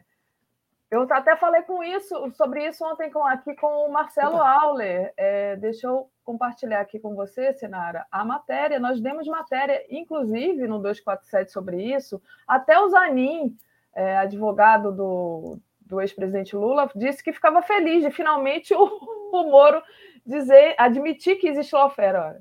A matéria que a gente deu é essa, completamente sem noção. Moro diz estar sendo vítima de lawfare. Ex-juiz suspeito que ganhou milhões com a quebra do Brasil alega sofrer perseguição judicial quando é investigado por sonegação e conflitos de interesse. Então, é, é isso. Ele disse que está sendo vítima de lawfare. Ele, Moro. É muito óleo de peroba nessa cara, né? É, muito, muito. Você vê, né? Como, como essas pessoas não têm o couro grosso do Lula, né? O Lula foi até preso por esse senhor. Aí, ontem, é, esses dias agora, tinha jornalista da mídia comercial dizendo: Eu nunca vi um candidato ser alvo disso. Como assim, gente? Na última eleição prenderam um candidato. O que, que vocês estão falando? Que cara de pau, né? É muita cara de pau, Daphne. Muita. É, não só do Moro, como dos seus protetores na mídia comercial, né? Os seus protetores continuam lá, continuam lá assessorando, fazendo assessoria de imprensa dele, Diogo Mainardi, com aquele antagonista, né? Um negócio que você fica até desconfiado, né? De onde é que vem, quem é que sustenta aqueles caras, né? Quem é que paga o antagonista? Quem é que uh, qual a publicidade do antagonista para eles defenderem o Moro assim até hoje? Esquisito. É muito esquisito. Na semana passada, o Moro tinha dito que ele era vítima de é, abuso de poder. E essa semana ele é vítima de lawfare. Né? Quer dizer, está projetando ali, né? A gente fala muito sobre isso na, na psicologia de, pro, de projetar. Ah, deixa eu ler aqui, temos outras mensagens para a gente ler. E eu já passo para você novamente. Deixa eu só abrir aqui. Daniel Miage. A mensagem que não leu. Rui, em nome de liberdade de expressão, no canal do PCO, faz falas homofóbicas no futebol, dissemina fake news com o fórum DCM. Taca Rovai, Sinara Boulos e pediu voto nulo no Haddad. E ainda fica no 247. Então, essa é a, a, mensagem do Daniel. Daniel, vou ler todas as mensagens aqui, tá? Não é nenhum tipo de não querer ler sua mensagem, já que eu achei que já tivesse sido lida mesmo, achei que era repetido. Li Oliveira, pois foi o Moro que nos fez descobrir o que é lawfare. Exatamente, Lia, foi ele, né, que nos fez descobrir o que é lawfare. Juliano Miranda, quando a esquerda vai aprender, Lula está perto de liquidar a fatura. Pessoas como Paulo Moreira Leite e Atus ficam procurando ovo. Lula decidiu, simples assim. É, não sei do que, ele está falando, mas não sei o que, que Deve ser do Alckmin. É, deve ser. Graça, ouçam o Rui, não façam julgamento e execução imediata. O Rui foi ouvido aqui, viu, Graça, ontem. Leni Brito, é triste é saber que esse desgovernante ainda permanece com 23% depois de tudo isso. Exatamente. O assustador é imaginar que tem 23% de gente ainda apoiando o Bolsonaro. Vinícius Gomes, só vidas judaicas. Ah, esse ponto é importantíssimo do Vinícius. Vinícius Gomes diz: só vidas judaicas importam. Falou pelo direito de ser racista e passar um pano, mas a emoção, no caso Monarque, que os assassinatos da PM, hipocrisia. Ele está falando justamente de que teve esse rebuliço todo quando ele falou a favor de, da, da, da, criação de um partido nazista, mas quando ele foi racista não teve tanta repercussão assim. Nós falamos aqui, nós demos e tudo, mas eu acho que é disso que o, o Vinícius está tá trazendo, que é um ponto importante, né? Euclides Roberto, está na lei defender nazismo é crime. Eduardo Toledo, bom dia, que dia lindo. Maria Elvila Zelante, o verbo haver, no sentido de existir, é impessoal, sempre no singular. E é, é, é muito chato, gente, sinceramente. É, é, é, não é questão de. Como é que fala? É, eu acho que o jornalista tem que conhecer a sua língua. E eu me orgulho muito de conhecer a minha língua. Então, assim, uh, sem falsa modéstia, me corrijam quando vocês tiverem certeza. Porque se não tiver certeza, eu vou cobrar. Porque é muito chato corrigir o português alheio sem ter certeza. Verdade, Senara. Eu queria só ler essa, essa, essa, esse comentário aqui do engenheiro socialista, que é membro do canal, porque ele, ele, ele, ele fala perfeitamente né, o que pode ser argumentado quando alguém é, que, quiser uh, igualar nazismo e comunismo. Comunismo, assim como o capitalismo, é um sistema socioeconômico. Ditaduras são sistemas políticos e podem ocorrer tanto no socialismo quanto no capitalismo. Exatamente. É isso. O Gilberto Cruvinel enviou aqui também uma mensagem. Bom dia, meninas. O PT de Curitiba lançou nota em cima do muro sobre o vereador Renato Freitas no caso do protesto na igreja. Abandonaram o companheiro. Ah, é até um, um, um, assunto que eu gostaria de ter trazido aqui para você, é, Sinara, a gente já está terminando, mas eu pergunto para você como é que você viu a, a questão do Renato, né? É, eu dei minha opinião aqui rapidamente ontem com a Tereza, eu disse que de fato, o Renato deu ali a foto para a extrema-direita. Porém, a gente não pode é, deixar de, de, de, defender o Renato, né?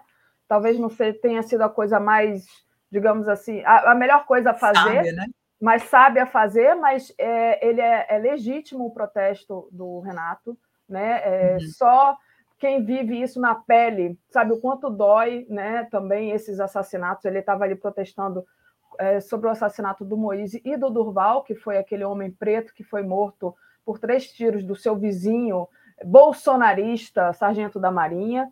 Então, foi um protesto, então, um protesto legítimo, numa igreja que é uma igreja é, Nossa Senhora do Rosário, se não me engano, dos pretos. É dos pretos, acho... exato, eu ia falar isso.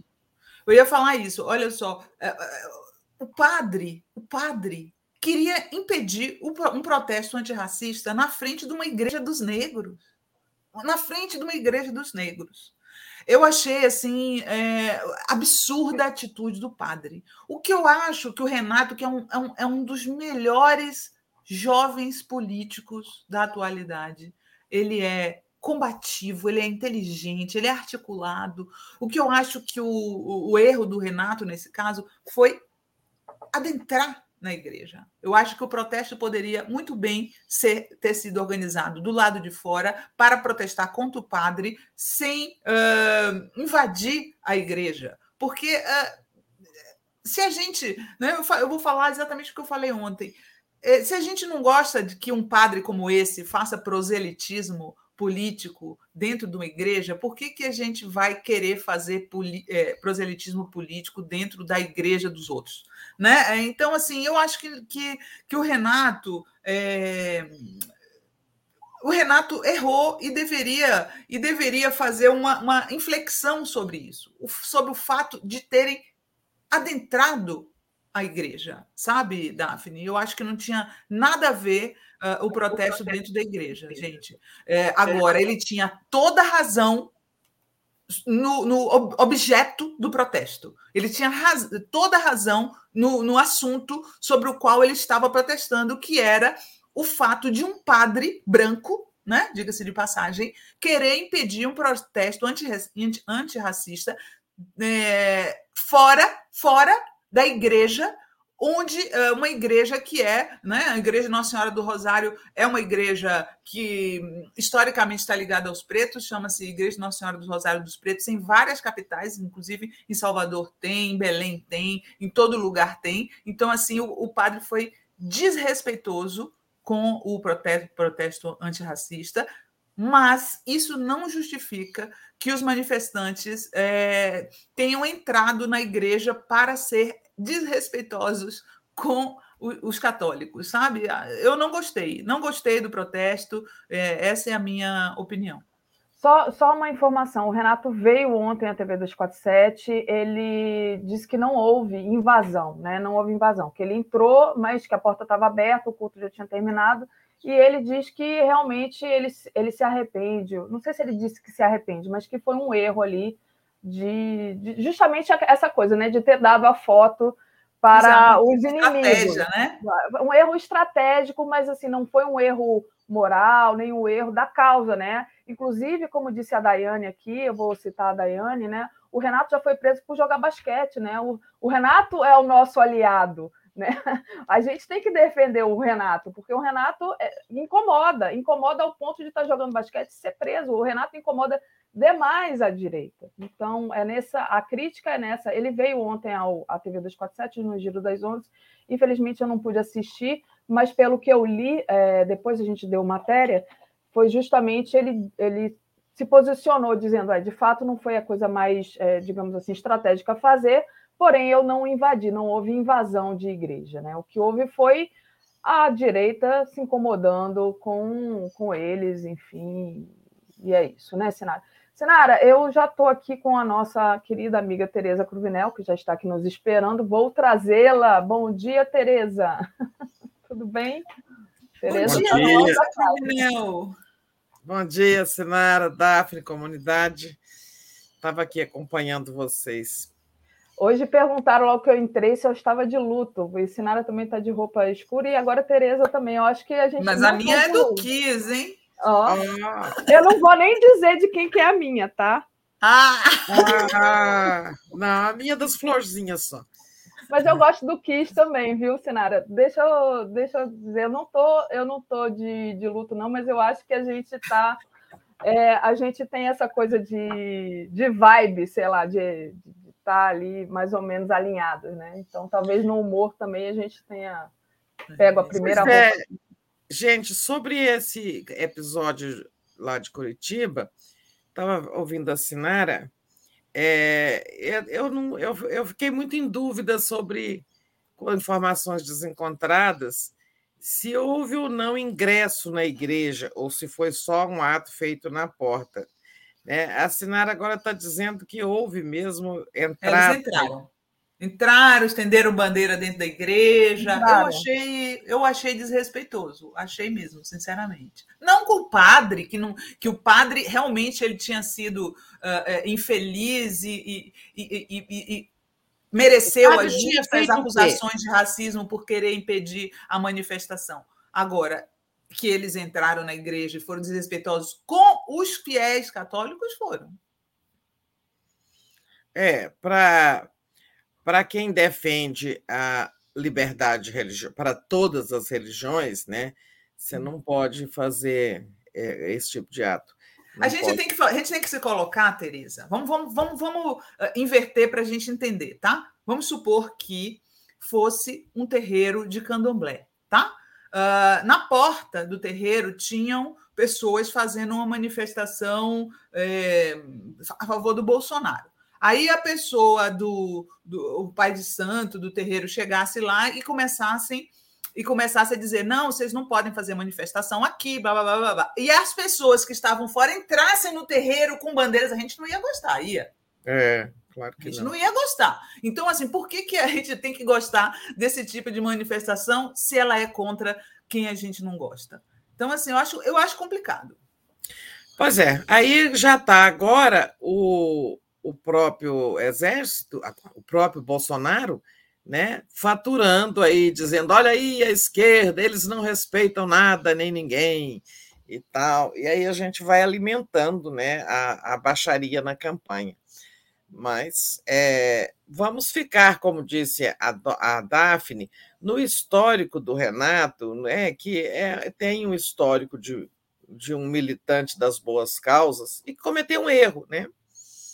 Exato. Cometeu um erro. É, é bom fazer autocrítica, sabe? Eu, eu, eu não vi o giro ontem, que eu tinha um compromisso burocrático. É, vou até ver é, lá a gravação, a entrevista dele. É, mas é bom reconhecer erros, né? Eu acho, eu acho bom que a esquerda tenha essa prática que a direita não tenha. Seria muito bom uma autocrítica. Não sei que, até que ponto ele a fez, né? É, é, parece que sim, né? Parece que ele ah, disse que não, não, não, não foi uma coisa muito estratégica, mas que de fato não houve invasão no sentido de vamos arrombar a é, porta. É, invasão, é, não, pois é, vandalismo assim, e tal. Mas, mas, digamos, adentrou um, um, um, terreno do sagrado com uma manifestação profana. Né? A manifestação política é profana, é do campo do campo secular, não é do campo religioso. Né? O que se estava é, o que se estava condenando ali, né, racismo e violência, a morte, o assassinato de duas pessoas, são coisas do campo do campo da sociedade, do campo secular, não do campo do sagrado. Essas, essas esferas não devem se cruzar, né? Ocupar o, o, o, campo sagrado ali para uma manifestação da, da outra questão não é legal. Né? É, o campo do sagrado é sagrado tanto numa igreja católica como no terreiro do, do candomblé, no exemplo que a Sinara deu. Né? É, eu acho que ele deve reconhecer não apenas que não foi estrategicamente correto, né? Estratégica, se ele fala que foi um erro de estratégia, é apenas exemplo, se não foi bom para minha causa, eu errei na tática ou errei na estratégia. Ele deve reconhecer que não foi uma boa conduta, né? É, é, é bom, é bom esse reconhecimento, é bom para todas as pessoas do campo da esquerda, quando cometem erros, olha, não foi legal. Né? É, eu, não sei, Eu não sei dizer se houve esse, esse arrependimento, esse reconhecimento que você é, traz aí, Tereza. Eu não vi o programa, então eu li. Na verdade, nós demos matéria depois sobre, o, sobre a, a entrevista do Renato, então eu li é, ontem à noite essa matéria, mas não sei dizer é, exatamente. É, eu, eu tenho curiosidade de ver. É. Tereza e Sinara, estou aqui é, com alguns superchats. É, essa, essa, esse comentário do Gilberto Cruvinel é muito importante. É preciso defender o Renato e o seu mandato, porque a direita na Câmara de Curitiba quer aproveitar o fato para casar o mandato dele. Isso, olha só, a, a, a, isso aí é muito importante, né? É por isso que a gente é, fez todas as ressalvas ao mandato do Renato, que, aliás, Uh, por trás dessa tentativa de caçar não é por conta da igreja, gente. Uma das claro lutas do é. Renato é do Renato lá em Curitiba é para que coloquem câmeras nos, nos policiais para evitar que eles façam. façam o que eles fazem, né? Normalmente, que é atacar pessoas negras e da periferia. Então, assim, é muito. A gente tem que ir com muito cuidado nesse caso, porque a gente não está contra o Renato, a gente está contra essa ação que para nós é, foi equivocada, tá? Ela é pontual a nossa crítica. É, o Renato, como e eu que disse, não justifique de modo nenhum cassação do mandato. Exatamente. Por isso que eu falo. O histórico do Renato fala está acima né, da, desse, deste equívoco, né, ou erro, seja o que for. O histórico dele e, e o direito dele ao mandato é maior do que isso. Mas é bom que o discurso seja esse. Olha, não foi bom, mas não, isso não justifica a cassação de mandato. Estão usando um pretexto, né? É verdade. Deixa eu só falar uma coisa aqui. Apareceram vários perfis é, fake aqui, eu acho, mandando eu dormir. Não vou dormir. Sinto muito. Vocês vão ter que engolir a minha opinião. Beijão, Tereza e Davi. Não faça seu café, Sinara, não vai dormir, não. Ninguém não. de nós dormirá em ponto, não dormirá no ponto. Continuamos combatendo. Obrigada, Sinara. Até sexta, hein? Até, até sexta. Até Nove sexta, horas a gente aqui horas. juntas. Tchau. Tchau. Obrigada. Tereza, deixa eu ler aqui alguns superchats que ficaram para ler. Fernando Bai diz assim: a igreja apoiou o nazismo, total apoio ao Renato. Gilberto, a senhora tinha lido. Eduardo Lessa, meu pai, pelo exército, quase morreu lutando contra os nazifascistas. Lígia Chaves, ontem foi absolvido de homicídio um monstro que colocou fogo na casa e matou a ex e sua amiga, condenado só por incêndio com morte em Nova Friburgo, Rio de Janeiro. Sandro Gonçalves deu uma contribuição aqui sem mensagem. Juliano Miranda, não é o mérito da ação, o momento é inadequado, ele diz. Ricardo Souza, faltou uma Joana Angélica na igreja, que acolheu os perseguidos e rechaçou o opressor, heroína baiana.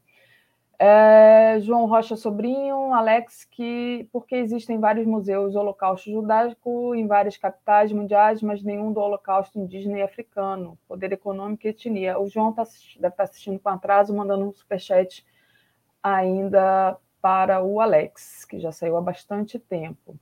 Euclides Roberto, devemos corrigir o português no geral, não dirigido. É, Daniel Miage, ensinar entrevista ao Renato Freitas na Fórum. Jun Shimada. O problema é que os ignorantes não são são quem tem mais certeza sobre gramática e outras coisas. Um, Juliano Miranda, eu desenho, Daphne, me refiro a Alckmin, Danilo Cabral, em Pernambuco, etc. Chega, o que importa é nacional. Lula disse no final, todos vão ser na foto. E é, foi isso, acho que eu já li todos aqui, Tereza, e vamos a nós, a nossa pauta, né? Vamos, vamos nós. É, claro que o, o, assunto mais quente de ontem foi essa questão da existência de um partido nazista feito pelo monarque, né? Que re, provocou reações de todo mundo. Ele já saiu, né? Pelo menos ele parece que ele é o dono também do Flow, mas ele foi afastado, né? É, do podcast. Parece, é. Do podcast é, Bom, e tem a questão, né, se ele vai responder na justiça ou não. A Sinara aqui é, falou da questão do Aras, né, da PGR, é, parece que se movimentou ali para abrir uma investigação contra ele.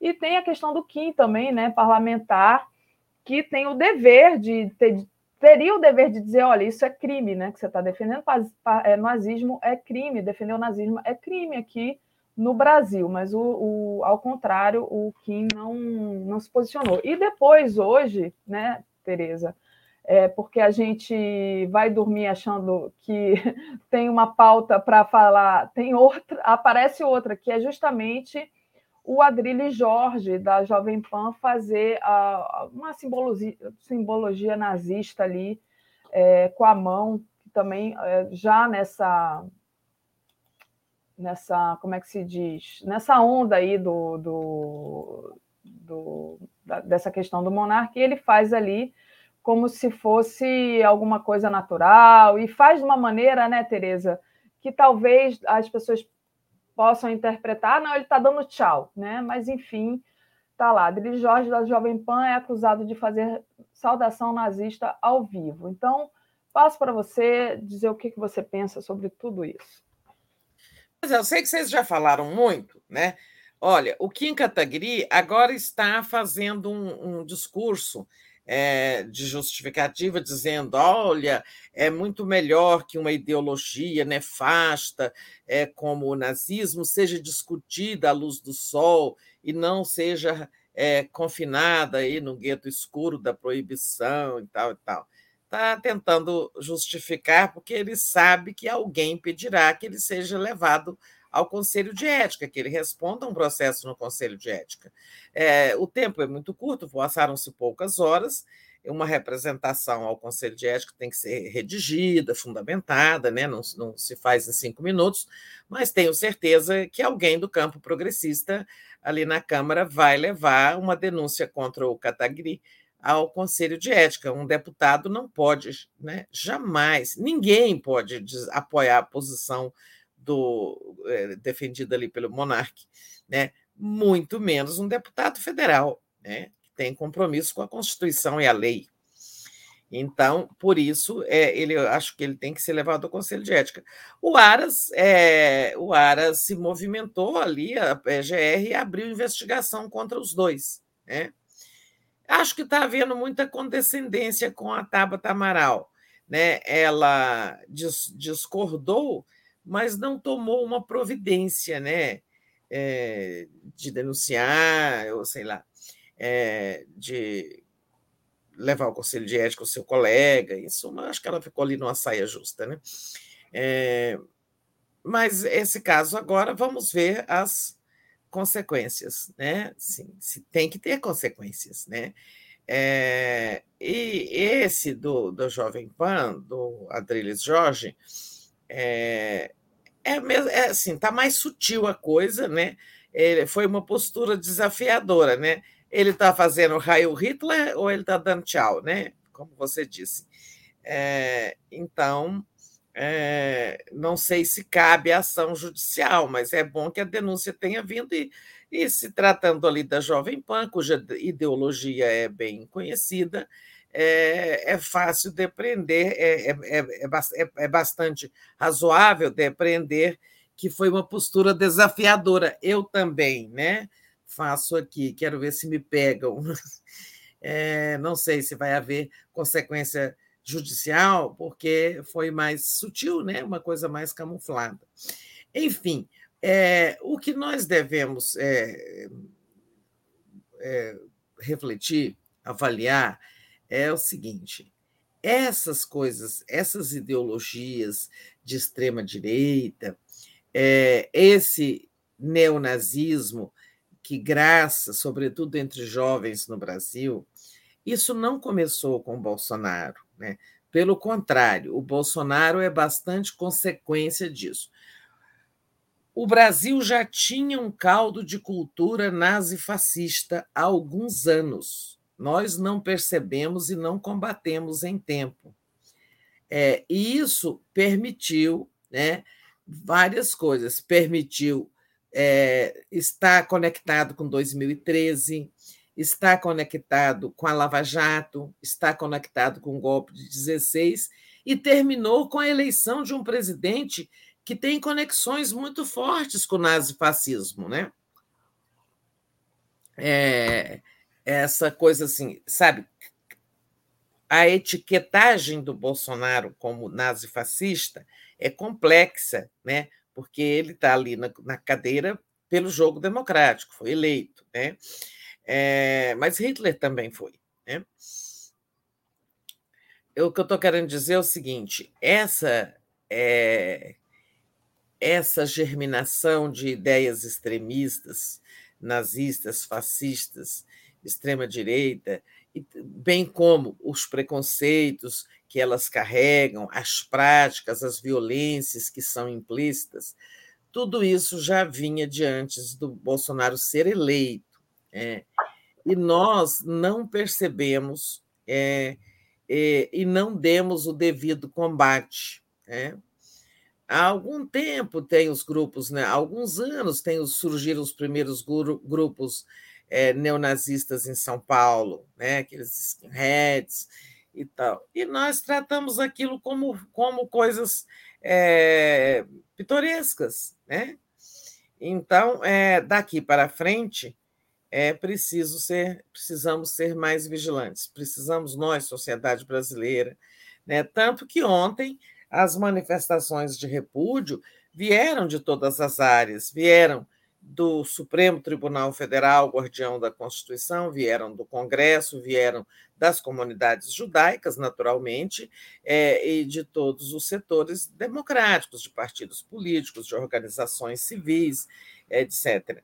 É, se esse tipo de repulsa tivesse se manifestado desde o início, nós não teríamos permitido que essa serpente fosse chocando seu ovo, né? mas é, daqui para frente, né? Temos que agir de modo diferente com essas ideias, essas práticas e esses indivíduos que, em nome delas, cometam esses atos. Por isso é preciso ter consequência para esses, esse deputado e esse comunicador. Muito bom, Tereza. Tereza, a gente tem superchats aqui para ler inclusive que volta à questão do Renato. Então, eu vou lê-los aqui e aí depois a gente comenta. Iracema Moreira. Em 1975, Dom Paulo e outros líderes religiosos fizeram um culto ecumênico em memória de Herzog. Essa história de religião não se mistura com direitos humanos, que é política, é uma falácia. O Jun Shimada diz assim: terreiros são invadidos e depredados de graça todo dia. Outra coisa é um ato discriminado pelo padre é, reagir, não confundir reação do oprimido com violência do opressor. Luciane Cardoso, o ato não foi do Renato. Tudo que ocorreu lá foi justo. Vocês não assistiram o Giro das Onze? Não assisti, Luciane. É por isso que eu falei logo, eu não assisti. Eu li a matéria só do 247. É, eu também não pude. Ontem ficou claro que o padre foi injusto. Mais coração e informação, por favor.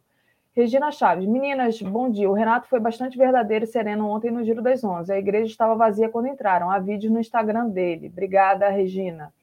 É, o Fernando. É, aí também, Tereza, é, até no, no, nosso 247 aqui no, no nossa home, tem um. Tem um texto do Walter Pomar que disse que essa história do Renato invadir, né? E por isso que quando a, a, a Sinara falou invadir, eu falei, não, ele não invadiu é, a igreja foi é uma fake news da direita, assim, se colocando que realmente o ato não foi dos mais felizes, digamos assim, mas que não houve invasão, não eles houve... adentraram, né? É, adentraram. É, então é o seguinte, é, por exemplo, o, o Dom Evaristo, né? Ele acolheu a causa é, da, da, da, do protesto contra o assassinato do Herzog pela ditadura, né? Eu sou mais velha, lembro perfeitamente dessa missa, fiquei com a vontade a São Paulo, é, e foi um dos atos importantes naquela fase de ressurgência da sociedade civil lutando pelas liberdades democráticas. Né? O padre de Curitiba não acolheu aquele ato, não autorizou que ele fosse na porta da igreja. É, não foi um Dom Avariço nem uma Joana Angélica, como disseram aqui. Então, aí é a questão do bom senso da tática. Estava claro que a realização do ato do lado de fora da igreja já não era é, bastante conveniente. Né? Eu, eu, se estivesse ali na organização, eu ia falar, vamos fazer na praça, em outro lugar, porque já deu zebra aqui com esse padre. Né? É, então, acho que assim, é, é aquela coisa de. É, não foi uma estratégia feliz. Né? Eles, e também não deviam ter adentrado, porque se já havia um conflito com o chefe religioso daquele local religioso, né? daquele espaço do sagrado, como eu digo, é, não deviam ter adentrado. Né? Agora, é claro que isso está a anos-luz de justificar é, toda essa gritaria e essa campanha pela cassação do mandato do Renato. Então, estava é, assim, claro que isso não ia terminar bem, porque não houve um líder religioso sensível a uma questão de direitos humanos. Se ele tivesse acolhido, sim. Agora, a igreja foi, é, é, foi adentrada contra a vontade de quem a comanda. É, deu pretexto. Né? Eu não acho que, houve, que há gravidade em si. O problema é que não foi avaliado corretamente o potencial de conflito e de exploração que aquilo é, ia, estava, iria propiciar, como propiciou. Está aí a questão. Por isso que eu acho que a autocrítica dizer, olha, não devíamos ter adentrado. Tá, mas adentramos. Agora, a igreja deveria, a igreja de Nossa Senhora do Rosário dos Pretos devia ter sido solidária com a causa de pretos assassinados. Né? Não foi. Né? É, nesse caso aí, eu acho que a autocrítica é construtiva. E claro que devemos apoiar o Renato por, sua, por seu histórico, sua militância e, sobretudo, pela injusta exploração, superdimensionamento desse episódio.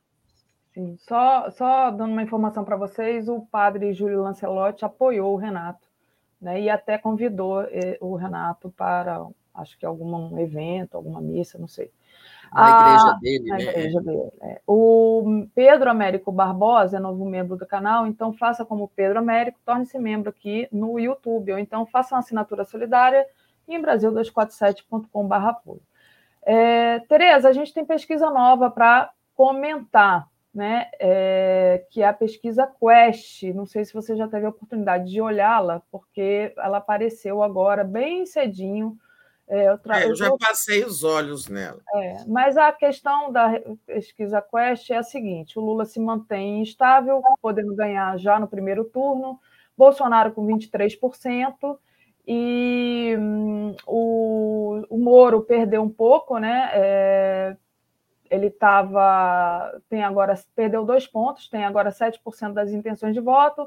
Ciro, ganha, Ciro Gomes ganhou dois pontos, empatando com o Moro, e o Dória 3%, que tinha 3%, desculpa, caiu para 2%, e os outros são completamente é, sem importância. Mas o que eu quero, o que a Sinara ressaltou aqui quando eu comentei com ela, foi justamente essa perda do Moro, né, que cada vez mais está encalacrado. E, mas eu passo para você trazer o que você considerar importante comentar sobre essa pesquisa. É, o importante aqui é que o Lula tem 45% de votos né, no primeiro turno, e se o pleito fosse hoje, os demais candidatos seriam 42%. Ou, ou seja, Lula tem três pontos a mais que o conjunto de adversários. Isso é mais, isso está, digamos assim, mais do que a margem de erro, nem está dentro da margem de erro. Lula já tem agora uma folga de três pontos acima da margem de erro. Essa semana, semana passada, por exemplo, nós comentamos uma, uma pesquisa do Poder 360 em que o Lula não tinha mais, é, naquela pesquisa, é, essa vantagem é, contra os adversários. Pelo contrário, ele estava com 41 na pesquisa do poder. Claro que a gente não, não compara uma pesquisa com outra. É, é, é, mas assim, eu, tô, eu, estou apontando a diferença entre as pesquisas. E ali ele não ganhava no primeiro turno. Nesta, ele está ganhando, inclusive com segurança, né? digamos assim, os três pontos da margem de erro, é, acima do empate técnico. Né? É, não está dentro do empate técnico, como ele já esteve em outras pesquisas, em que é, ele tinha é, 42 e os outros 41, estava tudo dentro da margem de erro. Agora não. É, então, essa pesquisa é a que mais é, claramente aponta uma possibilidade de vitória no primeiro turno. Vamos compará-la, é claro, com outras pesquisas que virão, se, essa, se elas também identificam essa vantagem do Lula. O Lula claramente trabalha para liquidar essa fatura no primeiro turno. Né? É, era importante a vitória no primeiro turno, é importante, é, por várias razões, né? inclusive para o bem do país. Primeiro, vamos evitar o segundo turno sangrento com o Bolsonaro, onde a extrema-direita vai fazer né, o diabo para demonizar o Lula e, e a esquerda. Né? É, eles sim vão fazer o diabo, como se diz. Né? Todas as práticas nefastas, mentirosas, todas as fake news, todas as acusações falsas, todas as explorações. Então, era evitar esse segundo turno sujo e sangrento que, vai, que seria. Né? Segundo, dar logo um sinal mais claro é, do que será o país em 2023 para a economia. Né? Isso tranquilizaria muito é, os agentes econômicos. E isso também seria um sinal importante para o exterior, que Brasil que vem aí e já permitiria também o Lula começar a trabalhar, montar equipe, deixa o Bolsonaro terminar seu mandato, tudo bem, é, mas é, o Lula já poderia ir trabalhando, né, teria mais tempo para transição, eu acho que não haverá. Eu acho que o Lula ganhando, é, não haverá transição de governo no sentido civilizado que houve é, entre o Fernando Henrique e o Lula, entre o Lula e a Dilma, né? É, isso não vai acontecer. O Bolsonaro vai largar aí a terra arrasada e sair pelas portas, pela porta dos fundos. Mas o Lula teria bastante tempo, né? Melhor tempo, porque a eleição vai ser em 3 de outubro. Lula teria outubro, novembro e dezembro para preparar o seu governo. Então, essa que é a importância maior que eu vejo nessa pesquisa, para além aí do é, Dória empacado em 3%, até caiu. E o que, é que acontece com isso? É, vai aumentar, dar, levar água ali para a rebelião que está havendo no PSDB é, por causa da inércia da candidatura do Dória. Eles fizeram uma reunião ontem à noite, estão procurando um caminho. Acho que pode haver um racha aí no PSDB, é, pessoas que vão aproveitar a janela partidária e ir para outro partido, talvez concorrer com o é, candidato que perdeu as prévias, Eduardo Leite. Né? É, então, esse é o drama tucano. É, Rodrigo Pacheco e Felipe Dávila do Novo nem pontuaram. O que, é que isso significa? O PSD de Kassab pode é, realmente desistir do Rodrigo Pacheco e sair aí em procura de outro nome. Ele anda flertando com Eduardo Leite também. Pacheco nem pontuar é, é desanimador para ele, sabe? Vai enfrentar uma campanha para quê? Né? Ele é presidente do Senado, tem direito a disputar um novo mandato de, de presidente do Senado e tal. É, e tem o Moro, né? É, Ciro Gomes ganhou dois pontos, isso é bom para o Ciro, mas é ruim no sentido de que é, é, anima o Ciro a permanecer na disputa e a manter sua postura beligerante, inclusive contra Lula e o PT. Mas ganhou, ganhou. E o Moro com sete, né? É, o Moro perdeu dois, né? tinha nove. É, mas o Moro vai ter seu momento, creio eu, de se retirar da campanha, é, dadas complicações, dado o quadro de complicações jurídicos, jurídicas das investigações sobre os ganhos dele na Álvares Marçal. Né? Então, essa é a leitura que eu faço aí, Daphne, da pesquisa Quest. Muito bom, Tereza. Deixa eu agradecer aqui os superchats que chegaram para a gente é, dar continuidade. A Maria Helena diz: impressionante, os jornalistas do 247 não assistem ao 247, um horror. Maria Helena, a gente tem programação de 6 à meia-noite, seis da manhã à meia-noite. A gente, eu até assisto muito 247, mas ontem não consegui assistir o Giro das Onze, vou assistir hoje, mas não é um horror, não, a gente trabalha eu muito. Eu também assisto, e mais até ouço com o celular ligado, se eu estiver dentro de casa.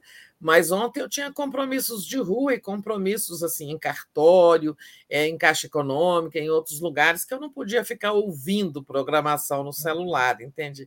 Eu ouço muito, estou na cozinha, estou em outros lugares da casa, estou com o celular ligado.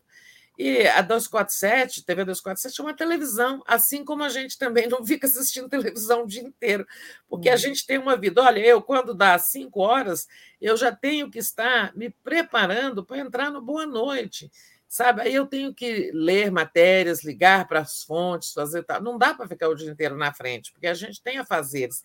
Inclusive no 247 também tem que escrever, tem que, a Daphne tem que preparar outros programas de que ela participa. Eu, às vezes, faço uhum. matéria, tem que ligar para as fontes, né? Não dá para ficar ouvindo, entendeu? É. No, no, meu caso, ainda é pior, porque eu não posso, o meu, meu outro trabalho, eu não posso mesmo nem ouvir, né? Não pois é, a Daphne é professora, imagina. Sou professora, sou psicanalista, quando estou atendendo, não posso, só posso ouvir o meu paciente, não posso ouvir dois quatro. Pois é, tem coisas que, que posso. É. Eu, eu, eu ouço e, e, quero ouvir sim essa, essa parte, essa passão do Renato aqui. Ontem não deu tempo, atendi até tarde da noite.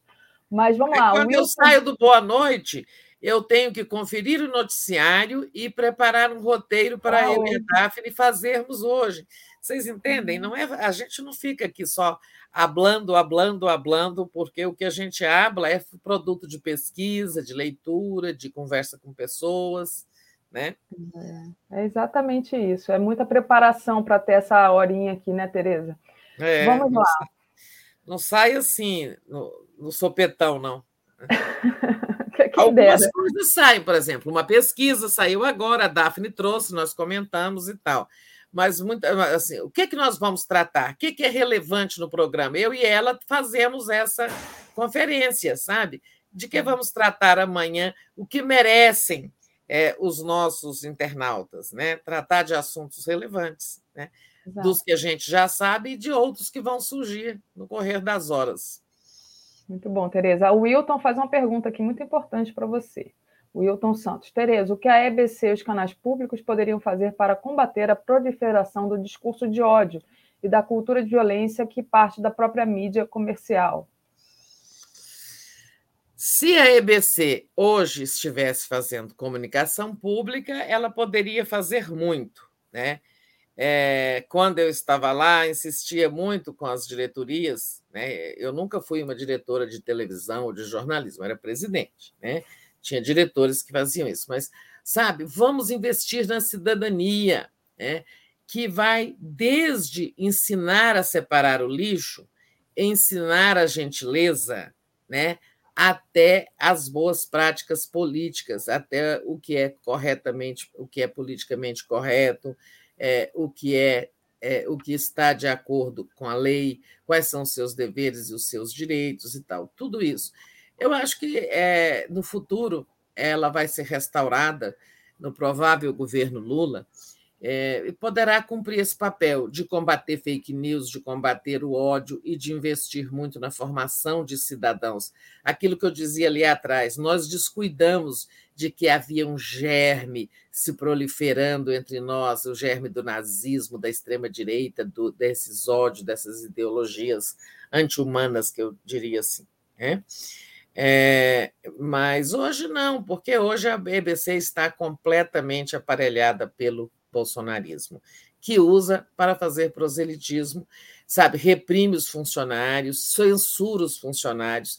Eles conseguem, a muito custo, fazer algumas é, matérias ou programas. Teve um Caminhos da Reportagem sobre pandemia, que ficou bom. Eu fico olhando a TV Brasil, né? É, e eu sei que tem milhares milhões, talvez, de pessoas que estão vendo a TV Brasil por razões diferentes, para ver a novela Dez Mandamentos. Mas tem milhões de pessoas também que vê a programação, que colocam seus filhos ver a boa programação infantil, que eles violentam de vez em quando, botando mensagens políticas no meio da programação infantil, interrompendo a programação infantil. Mas hoje a EBC não pode fazer nada, ela é um aparelho do Bolsonaro. No futuro, sim. É, tomara, né? Estamos trabalhando para isso aqui, para tirar o Bolsonaro. É. Vamos lá. É, para isso é preciso tirar o Bolsonaro primeiro. Exatamente. Vamos tirar o Bolsonaro. Inclusive, né, a gente não quer falar sobre isso, né? Mas porque para mim, Tereza, é, ele fala essas coisas que é para a gente justa, é para ele dominar a pauta, né? Mas está aqui Queria que você falasse um pouco, se quiser rapidamente, porque a gente tem, ainda tem uma pauta extensa e a gente hoje meio que está se atrasando aqui com outras coisas, mas importante também. Mas é, queria que você falasse do Bolsonaro de novo ofendendo os nordestinos, chamando de pau de arara, arataca, cabeçudo. Qual é a lógica do Bolsonaro fazer isso? Ele está no Nordeste fazendo isso, inclusive, né? Não foi em outro ele está lugar. Hoje no Nordeste, ele vai visitar três estados tentando tomar a volta do Lula. Realmente eu concordo com a Daphne, não, não vamos perder muito tempo com isso. Lá ele voltou a dizer: olha, me criticaram porque eu chamei de pau, porque eu falei pau de arara, mas eu falo isso, ah, usou esses outros nomes aí. É, o marqueteiro do PL anda dizendo que é o seguinte: olha, o presidente, do jeito que ele fala, não é discriminando, e os nordestinos entendem isso. Eu não sei se os nordestinos entendem isso é, e vão achar isso simpático. Eu creio que não. Mas, em suma, eu não entendo a lógica dele realmente, porque eu, estigmatizar as pessoas não é uma boa política de buscar voto. É, é, o Bolsonaro que vai ser assim até o fim do, até o último dia do mandato, acho que ele vai ofender pessoas. Vamos em frente mesmo, Daphne, você tem razão. Faz parte da natureza dele, né, Tereza? Agora, a outra questão do Bolsonaro, né, que o Bolsonaro e parte do Congresso, Congresso parecem que tão, não estão nem aí, né? A gente justamente não entende a lógica, parece que não estão nem aí para o Brasil seguiu no Senado com apoio dos 31 senadores a PEC Kamikaze, uma proposta é, que quer tornar a situação econômico-fiscal ainda mais complicada para o futuro presidente. Né? Parece que também que pode ser que ele já sabe que não vai ser reeleito e então está querendo complicar, né? Para tentar baixar os preços do, dos combustíveis e tentar se reeleger o Bolsonaro e os seus aliados, com o filho Flávio também, podem aprovar uma emenda constitucional que custará mais de 100 bilhões de reais ao Tesouro. Tereza, qual é a lógica do, da PEC Kamikaze? Pois é, parece que é, às vezes eu penso assim: é, ele já sabe que perdeu, que vai perder, e ligou o dane-se, para não falar aquele outro palavrão, tá? Dane-se o Brasil, as contas públicas, porque não sou eu que vou governar em 2023 e dane-se o Lula que vai ter que segurar a batata quente, né? É, às vezes eu penso isso, né? Que, porque essa PEC, o objetivo dela é baixar os preços, os preços dos combustíveis. Ela foi apresentada pelo Carlos Fávero, um senador né, do PSD de Mato Grosso. E tem uma outra emenda na Câmara, que é do senador Cristino Áureo, é, senador não, deputado, que também mexe eh, nos, nos, nos, impostos dos combustíveis, mas ela não é tão tresloucada quanto essa do Senado. O que, que ela faz? Olha, ela tira todos os impostos federais é, que recaem sobre os derivados de petróleo e também sobre energia. Só aí já é um rombo, né? o que o governo deixa de arrecadar. Né? E não é assim que nós vamos reduzir os preços do petróleo. Como Lula diz, é mudando essa política atrelada ao dólar e ao preço do barril internacional de petróleo. Né? É, e aí eles tiram esses impostos, o governo vai, o Estado vai perder bilhões e não vai, na bomba não vai fazer diferença para nós, sabe? Vai baixar alguns centavos ali. Não vai resultar em algo significativo, porque o significativo é o atrelamento internacional. Né? Ela também a, a, a, estabelece um auxílio diesel para é, os caminhoneiros de um milhão de 1.200 mensais. Também é outro rombo. Ela dobra o valor do auxílio gás, esse até realmente o auxílio gás não está dando para pagar um botijão. É, então, é uma bomba fiscal, como estão dizendo o Banco Central e o, o, o Guedes. Só que o Guedes está sendo ó, frito né? O governo não está nem aí para ele. Né? É, essa, essa emenda da Câmara custa metade disso, mas também não é solução. Mas o governo vai mexer com essas duas coisas. Então, é, é o dane-se, sabe? Eu acho que é mais assim. vou perder mesmo, então vamos arrombar a viúva, né? O cofre da viúva. Exatamente, Tereza. Deixa, eu agradecer aqui ao Márcio, querido, que eu encontrei quando teve um encontro do Rio. Aliás, muita gente que se comunica comigo pergunta: ah, quando é que vai ter o próximo encontro das 47? Eu imagino que assim que acabar a pandemia, gente, a gente deve fazer voltar os encontros, que realmente a gente tem saudade né, da aglomeração.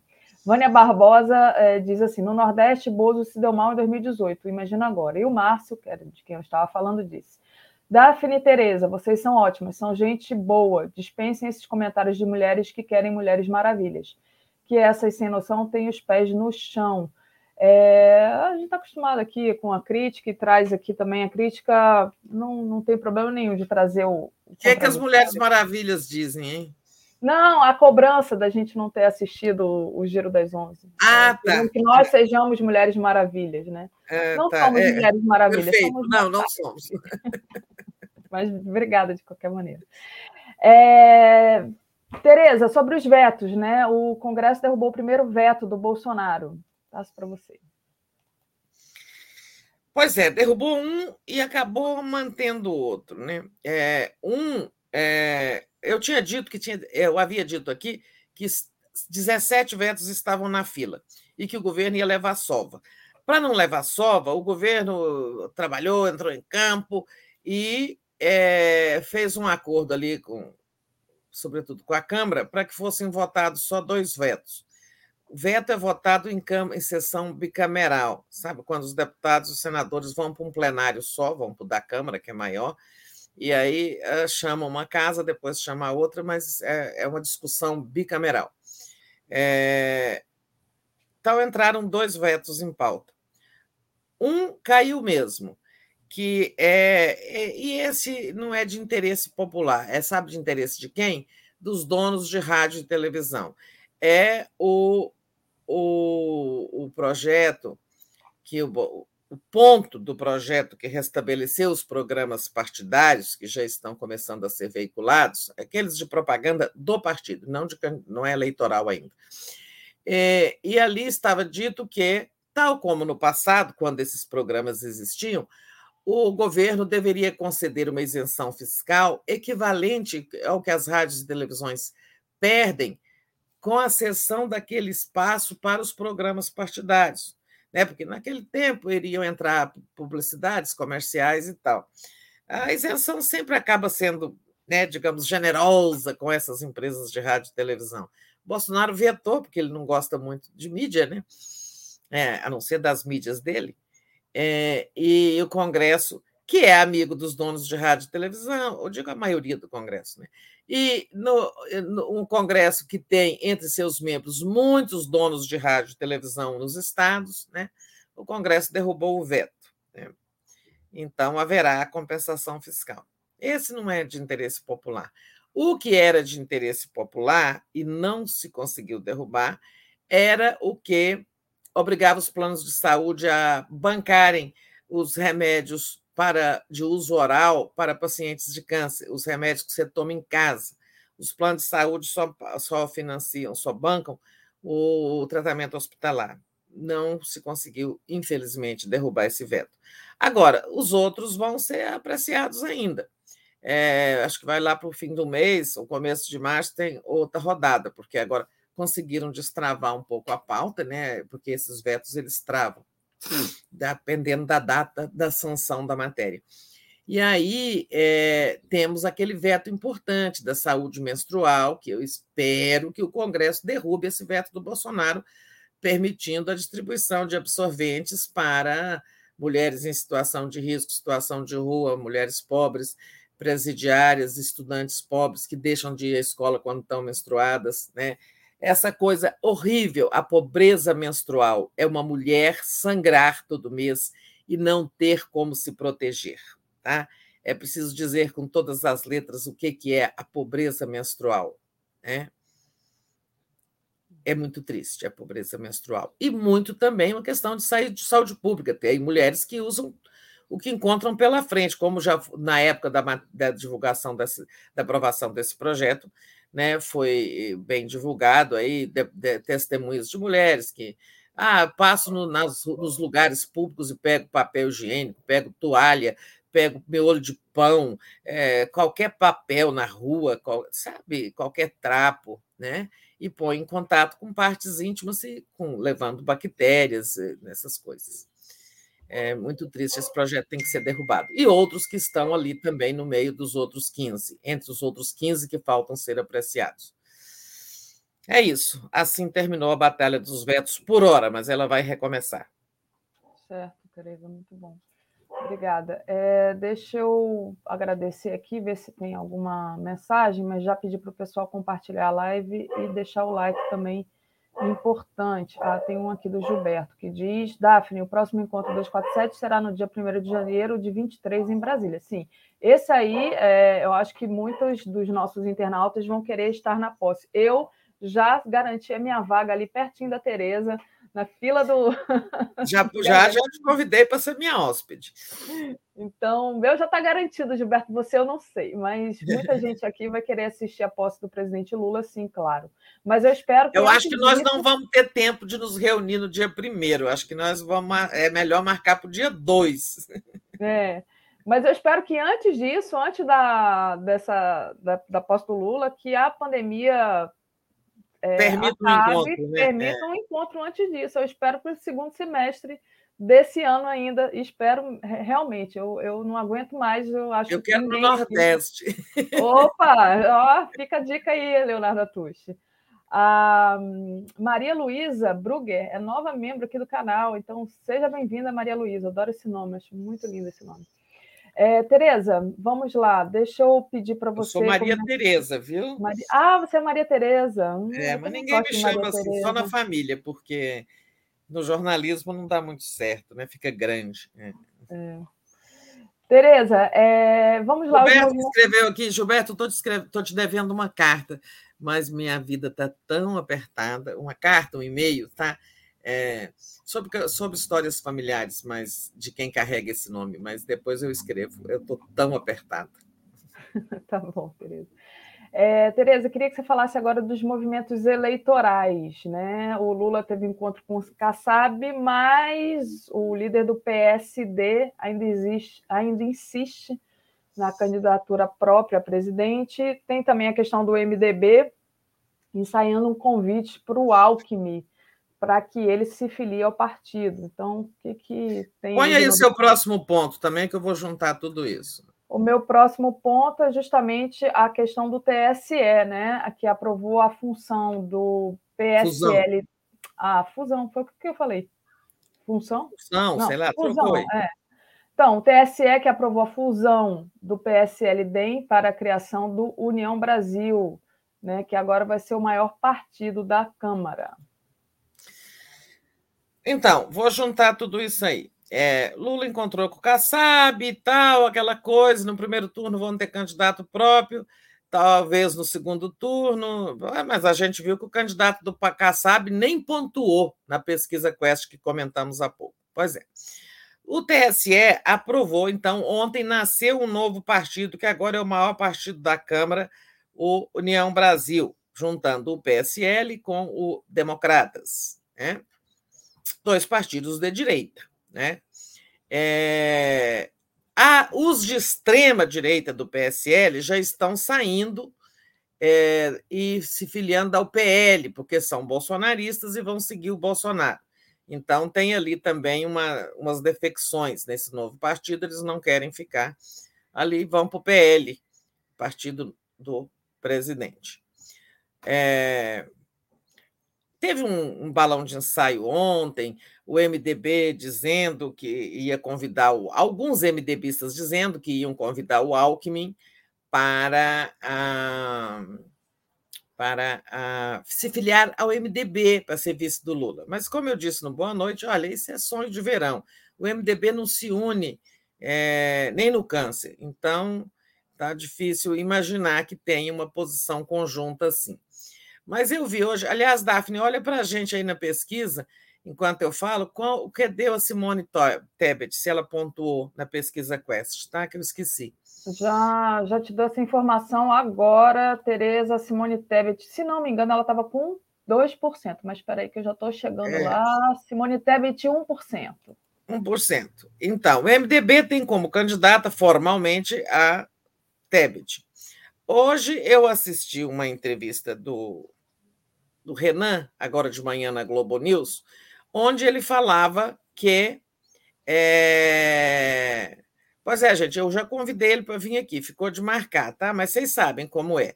Esses políticos preferem as mídias corporativas grandes primeiro, tal. A gente luta muito para trazer pessoas aqui. E ele foi lá e deu uma entrevista e ele deu a seguinte informação: é, que o MDB está discutindo uma federação com União Brasil. Né? Essa é uma informação nova. E, mas eu também não acho que vai sair. O que, que ele disse? É, perguntaram para ele, mas como é que fica? Faz essa federação. Muitos de vocês querem apoiar o Lula. Os caciques do, do, do União Brasil são o ACM Neto, o Caiado, né? Gente que jamais vai apoiar o Lula, gente da direita. Aí ele falou: não, primeiro a gente faz a federação, depois lá na frente. É, ou seja, eu não acho que essa federação vai sair, não, porque todo mundo sabe que alguns MDBistas, inclusive o Renan, vão apoiar o Lula, né? É, e que alguns do PSL não jamais apoiarão o Lula. Então, também não acredito que saia. É, é, seria uma federação poderosa, né? É, diz o Renan, ah, inclusive no futuro governo, ela pode ajudar na sustentação e tal, mas acho difícil, porque uma federação tem que é, se manter, atuar unida durante quatro anos. Imagina o MDB junto com o PSL e o Democratas, um saco de gatos, isso não vai dar certo, tá? É, com, toda, com todas as vênias aí, essa estratégia do Renan, eu acho que não dá certo e que a candidatura da Simone, disse ele, bom, aí a gente avaliaria até abril, se ela não decolar, nós vamos procurar um outro partido, um outro candidato para a federação apoiar. Né? Mas o outro candidato vai ser o Bolsonaro ou o Lula, né? E como eu acho difícil que esses partidos da direita apoiem o Lula, esses líderes né, do, do União Brasil, não acredito nessa informação, né, nessa, nessa federação.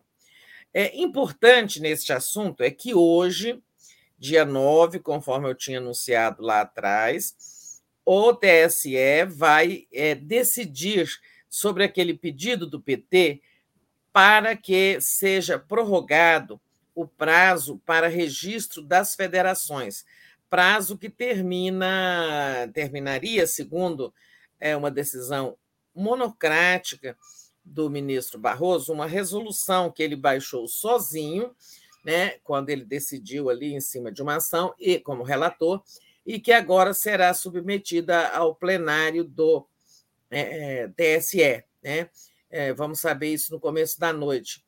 É, se a, esse prazo termina, segundo essa resolução, que será, deve ser referendada hoje, e na qual pode haver a mudança do prazo. Né? Ele passa do fim de, do fim de, de março para. Sim, os, o PT pediu agosto, mas pode ser que ele dê mais 30 dias ou até maio, né?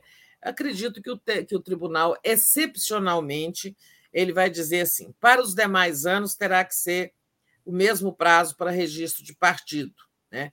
Por isso que o União Brasil estava correndo para registrar-se dentro do prazo, né? Teve sua, essa fusão aprovada dentro do prazo, então vai cumprir o calendário.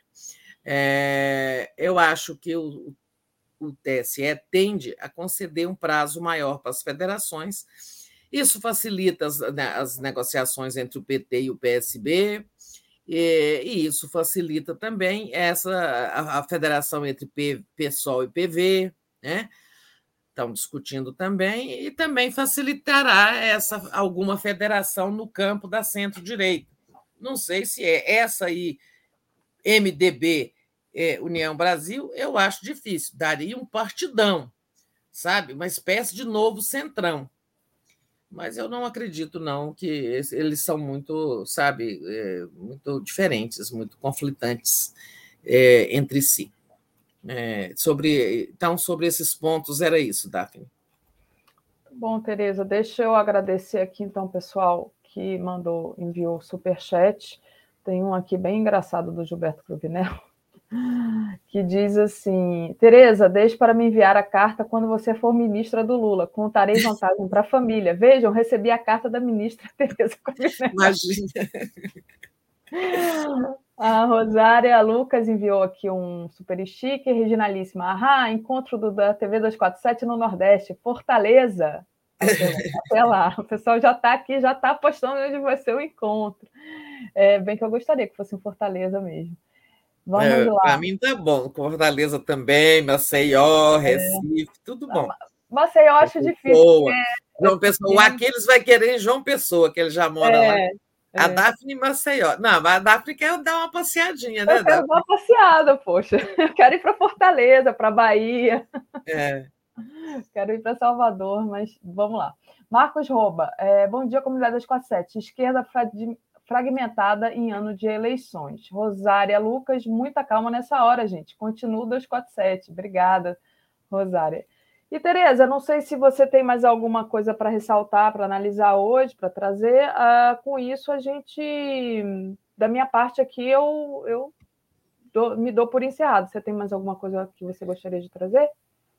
Olha, o fato, eu só vou fazer pequenas considerações sobre é, a economia, né? É, a inflação de janeiro saiu, né? É, que foi 0,54 a maior para um mês de janeiro desde, desde 2016, né? Então, nós já estamos acumulando aí 10,38 em 12 meses.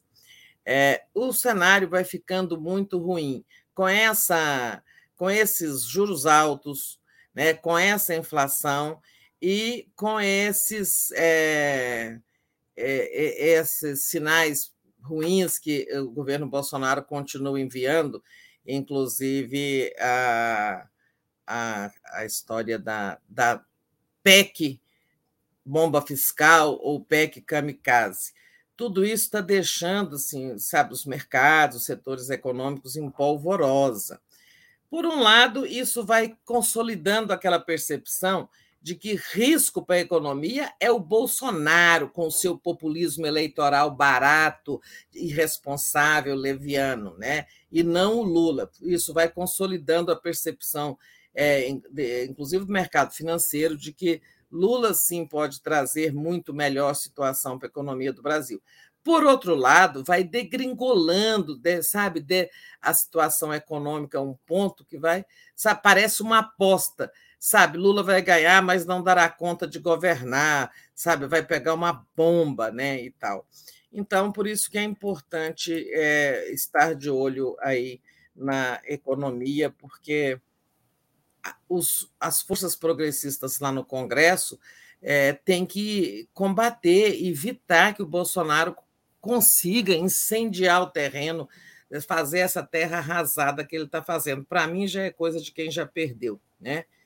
É, e tem, assim, nós falamos muito ali sobre alianças, né? É, e na aliança tivemos o Márcio Fortes dizendo que a chapa Lula-Alckmin está com 99,99% ,99 fechada, é, mas diante de não ter fechado aí desse 0,1%, o PV convidou o Alckmin para se filiar. É, mas eu acho que não vai acontecer isso, não. Eu acho que a opção pelo PSB vai acabar se, se resolvendo nos próximos, é, nos próximos dias. Já resolveram impasse em Pernambuco, o Márcio França já está admitindo é, não disputar o governo e deixar a, apoiar o Haddad. Né? Falta resolver Espírito Santo, Rio Grande do Sul, outros estados, eu acho que está bem, mas só para constar agora o PV, que é o Alckmin. Olha, todo mundo quer o Alckmin. O MDB quer oferecer a, o partido ao Alckmin, o PV, e, e, o PSB também quer. O PSB, o problema do PSB é no, com apoios nos estados, né? Mas, enfim, por aí podemos encerrar. Daphne, se você tiver algo mais para ler, eu volto no Boa Noite, tá? Gente. É, agradecer a Vânia Barbosa, que enviou o superchat é, dando parabéns ao povo pernambucano, porque hoje é dia do frevo, e até me perguntaram aqui se eu não gostaria de ir para que o encontro fosse em, Pernambuco. Sim, mas já teve, né? É, o encontro de Pernambuco, por isso que faltam outros capitais. Ah, já teve, então tem que ser estado onde ainda não houve. É. Exato. É, o Cláudio Carvalho Fernandes diz: cuidado com a tal da Simone Tebet, que de repente, não mais que de repente, pode surgir inesperadamente disparando nas pesquisas e tirando votos do eleitorado feminino que iriam para o Lula. É, não creio, não. Não creio, não. Também não creio, não. Mas com isso, Tereza, trago aqui a nossa programação de hoje. Vamos lá, ela. Só um minutinho que estou abrindo aqui às 10 horas o mundo como ele é, é Xi Jinping e é, Putin inauguram nova era nas eleições, nas relações, desculpa, internacionais.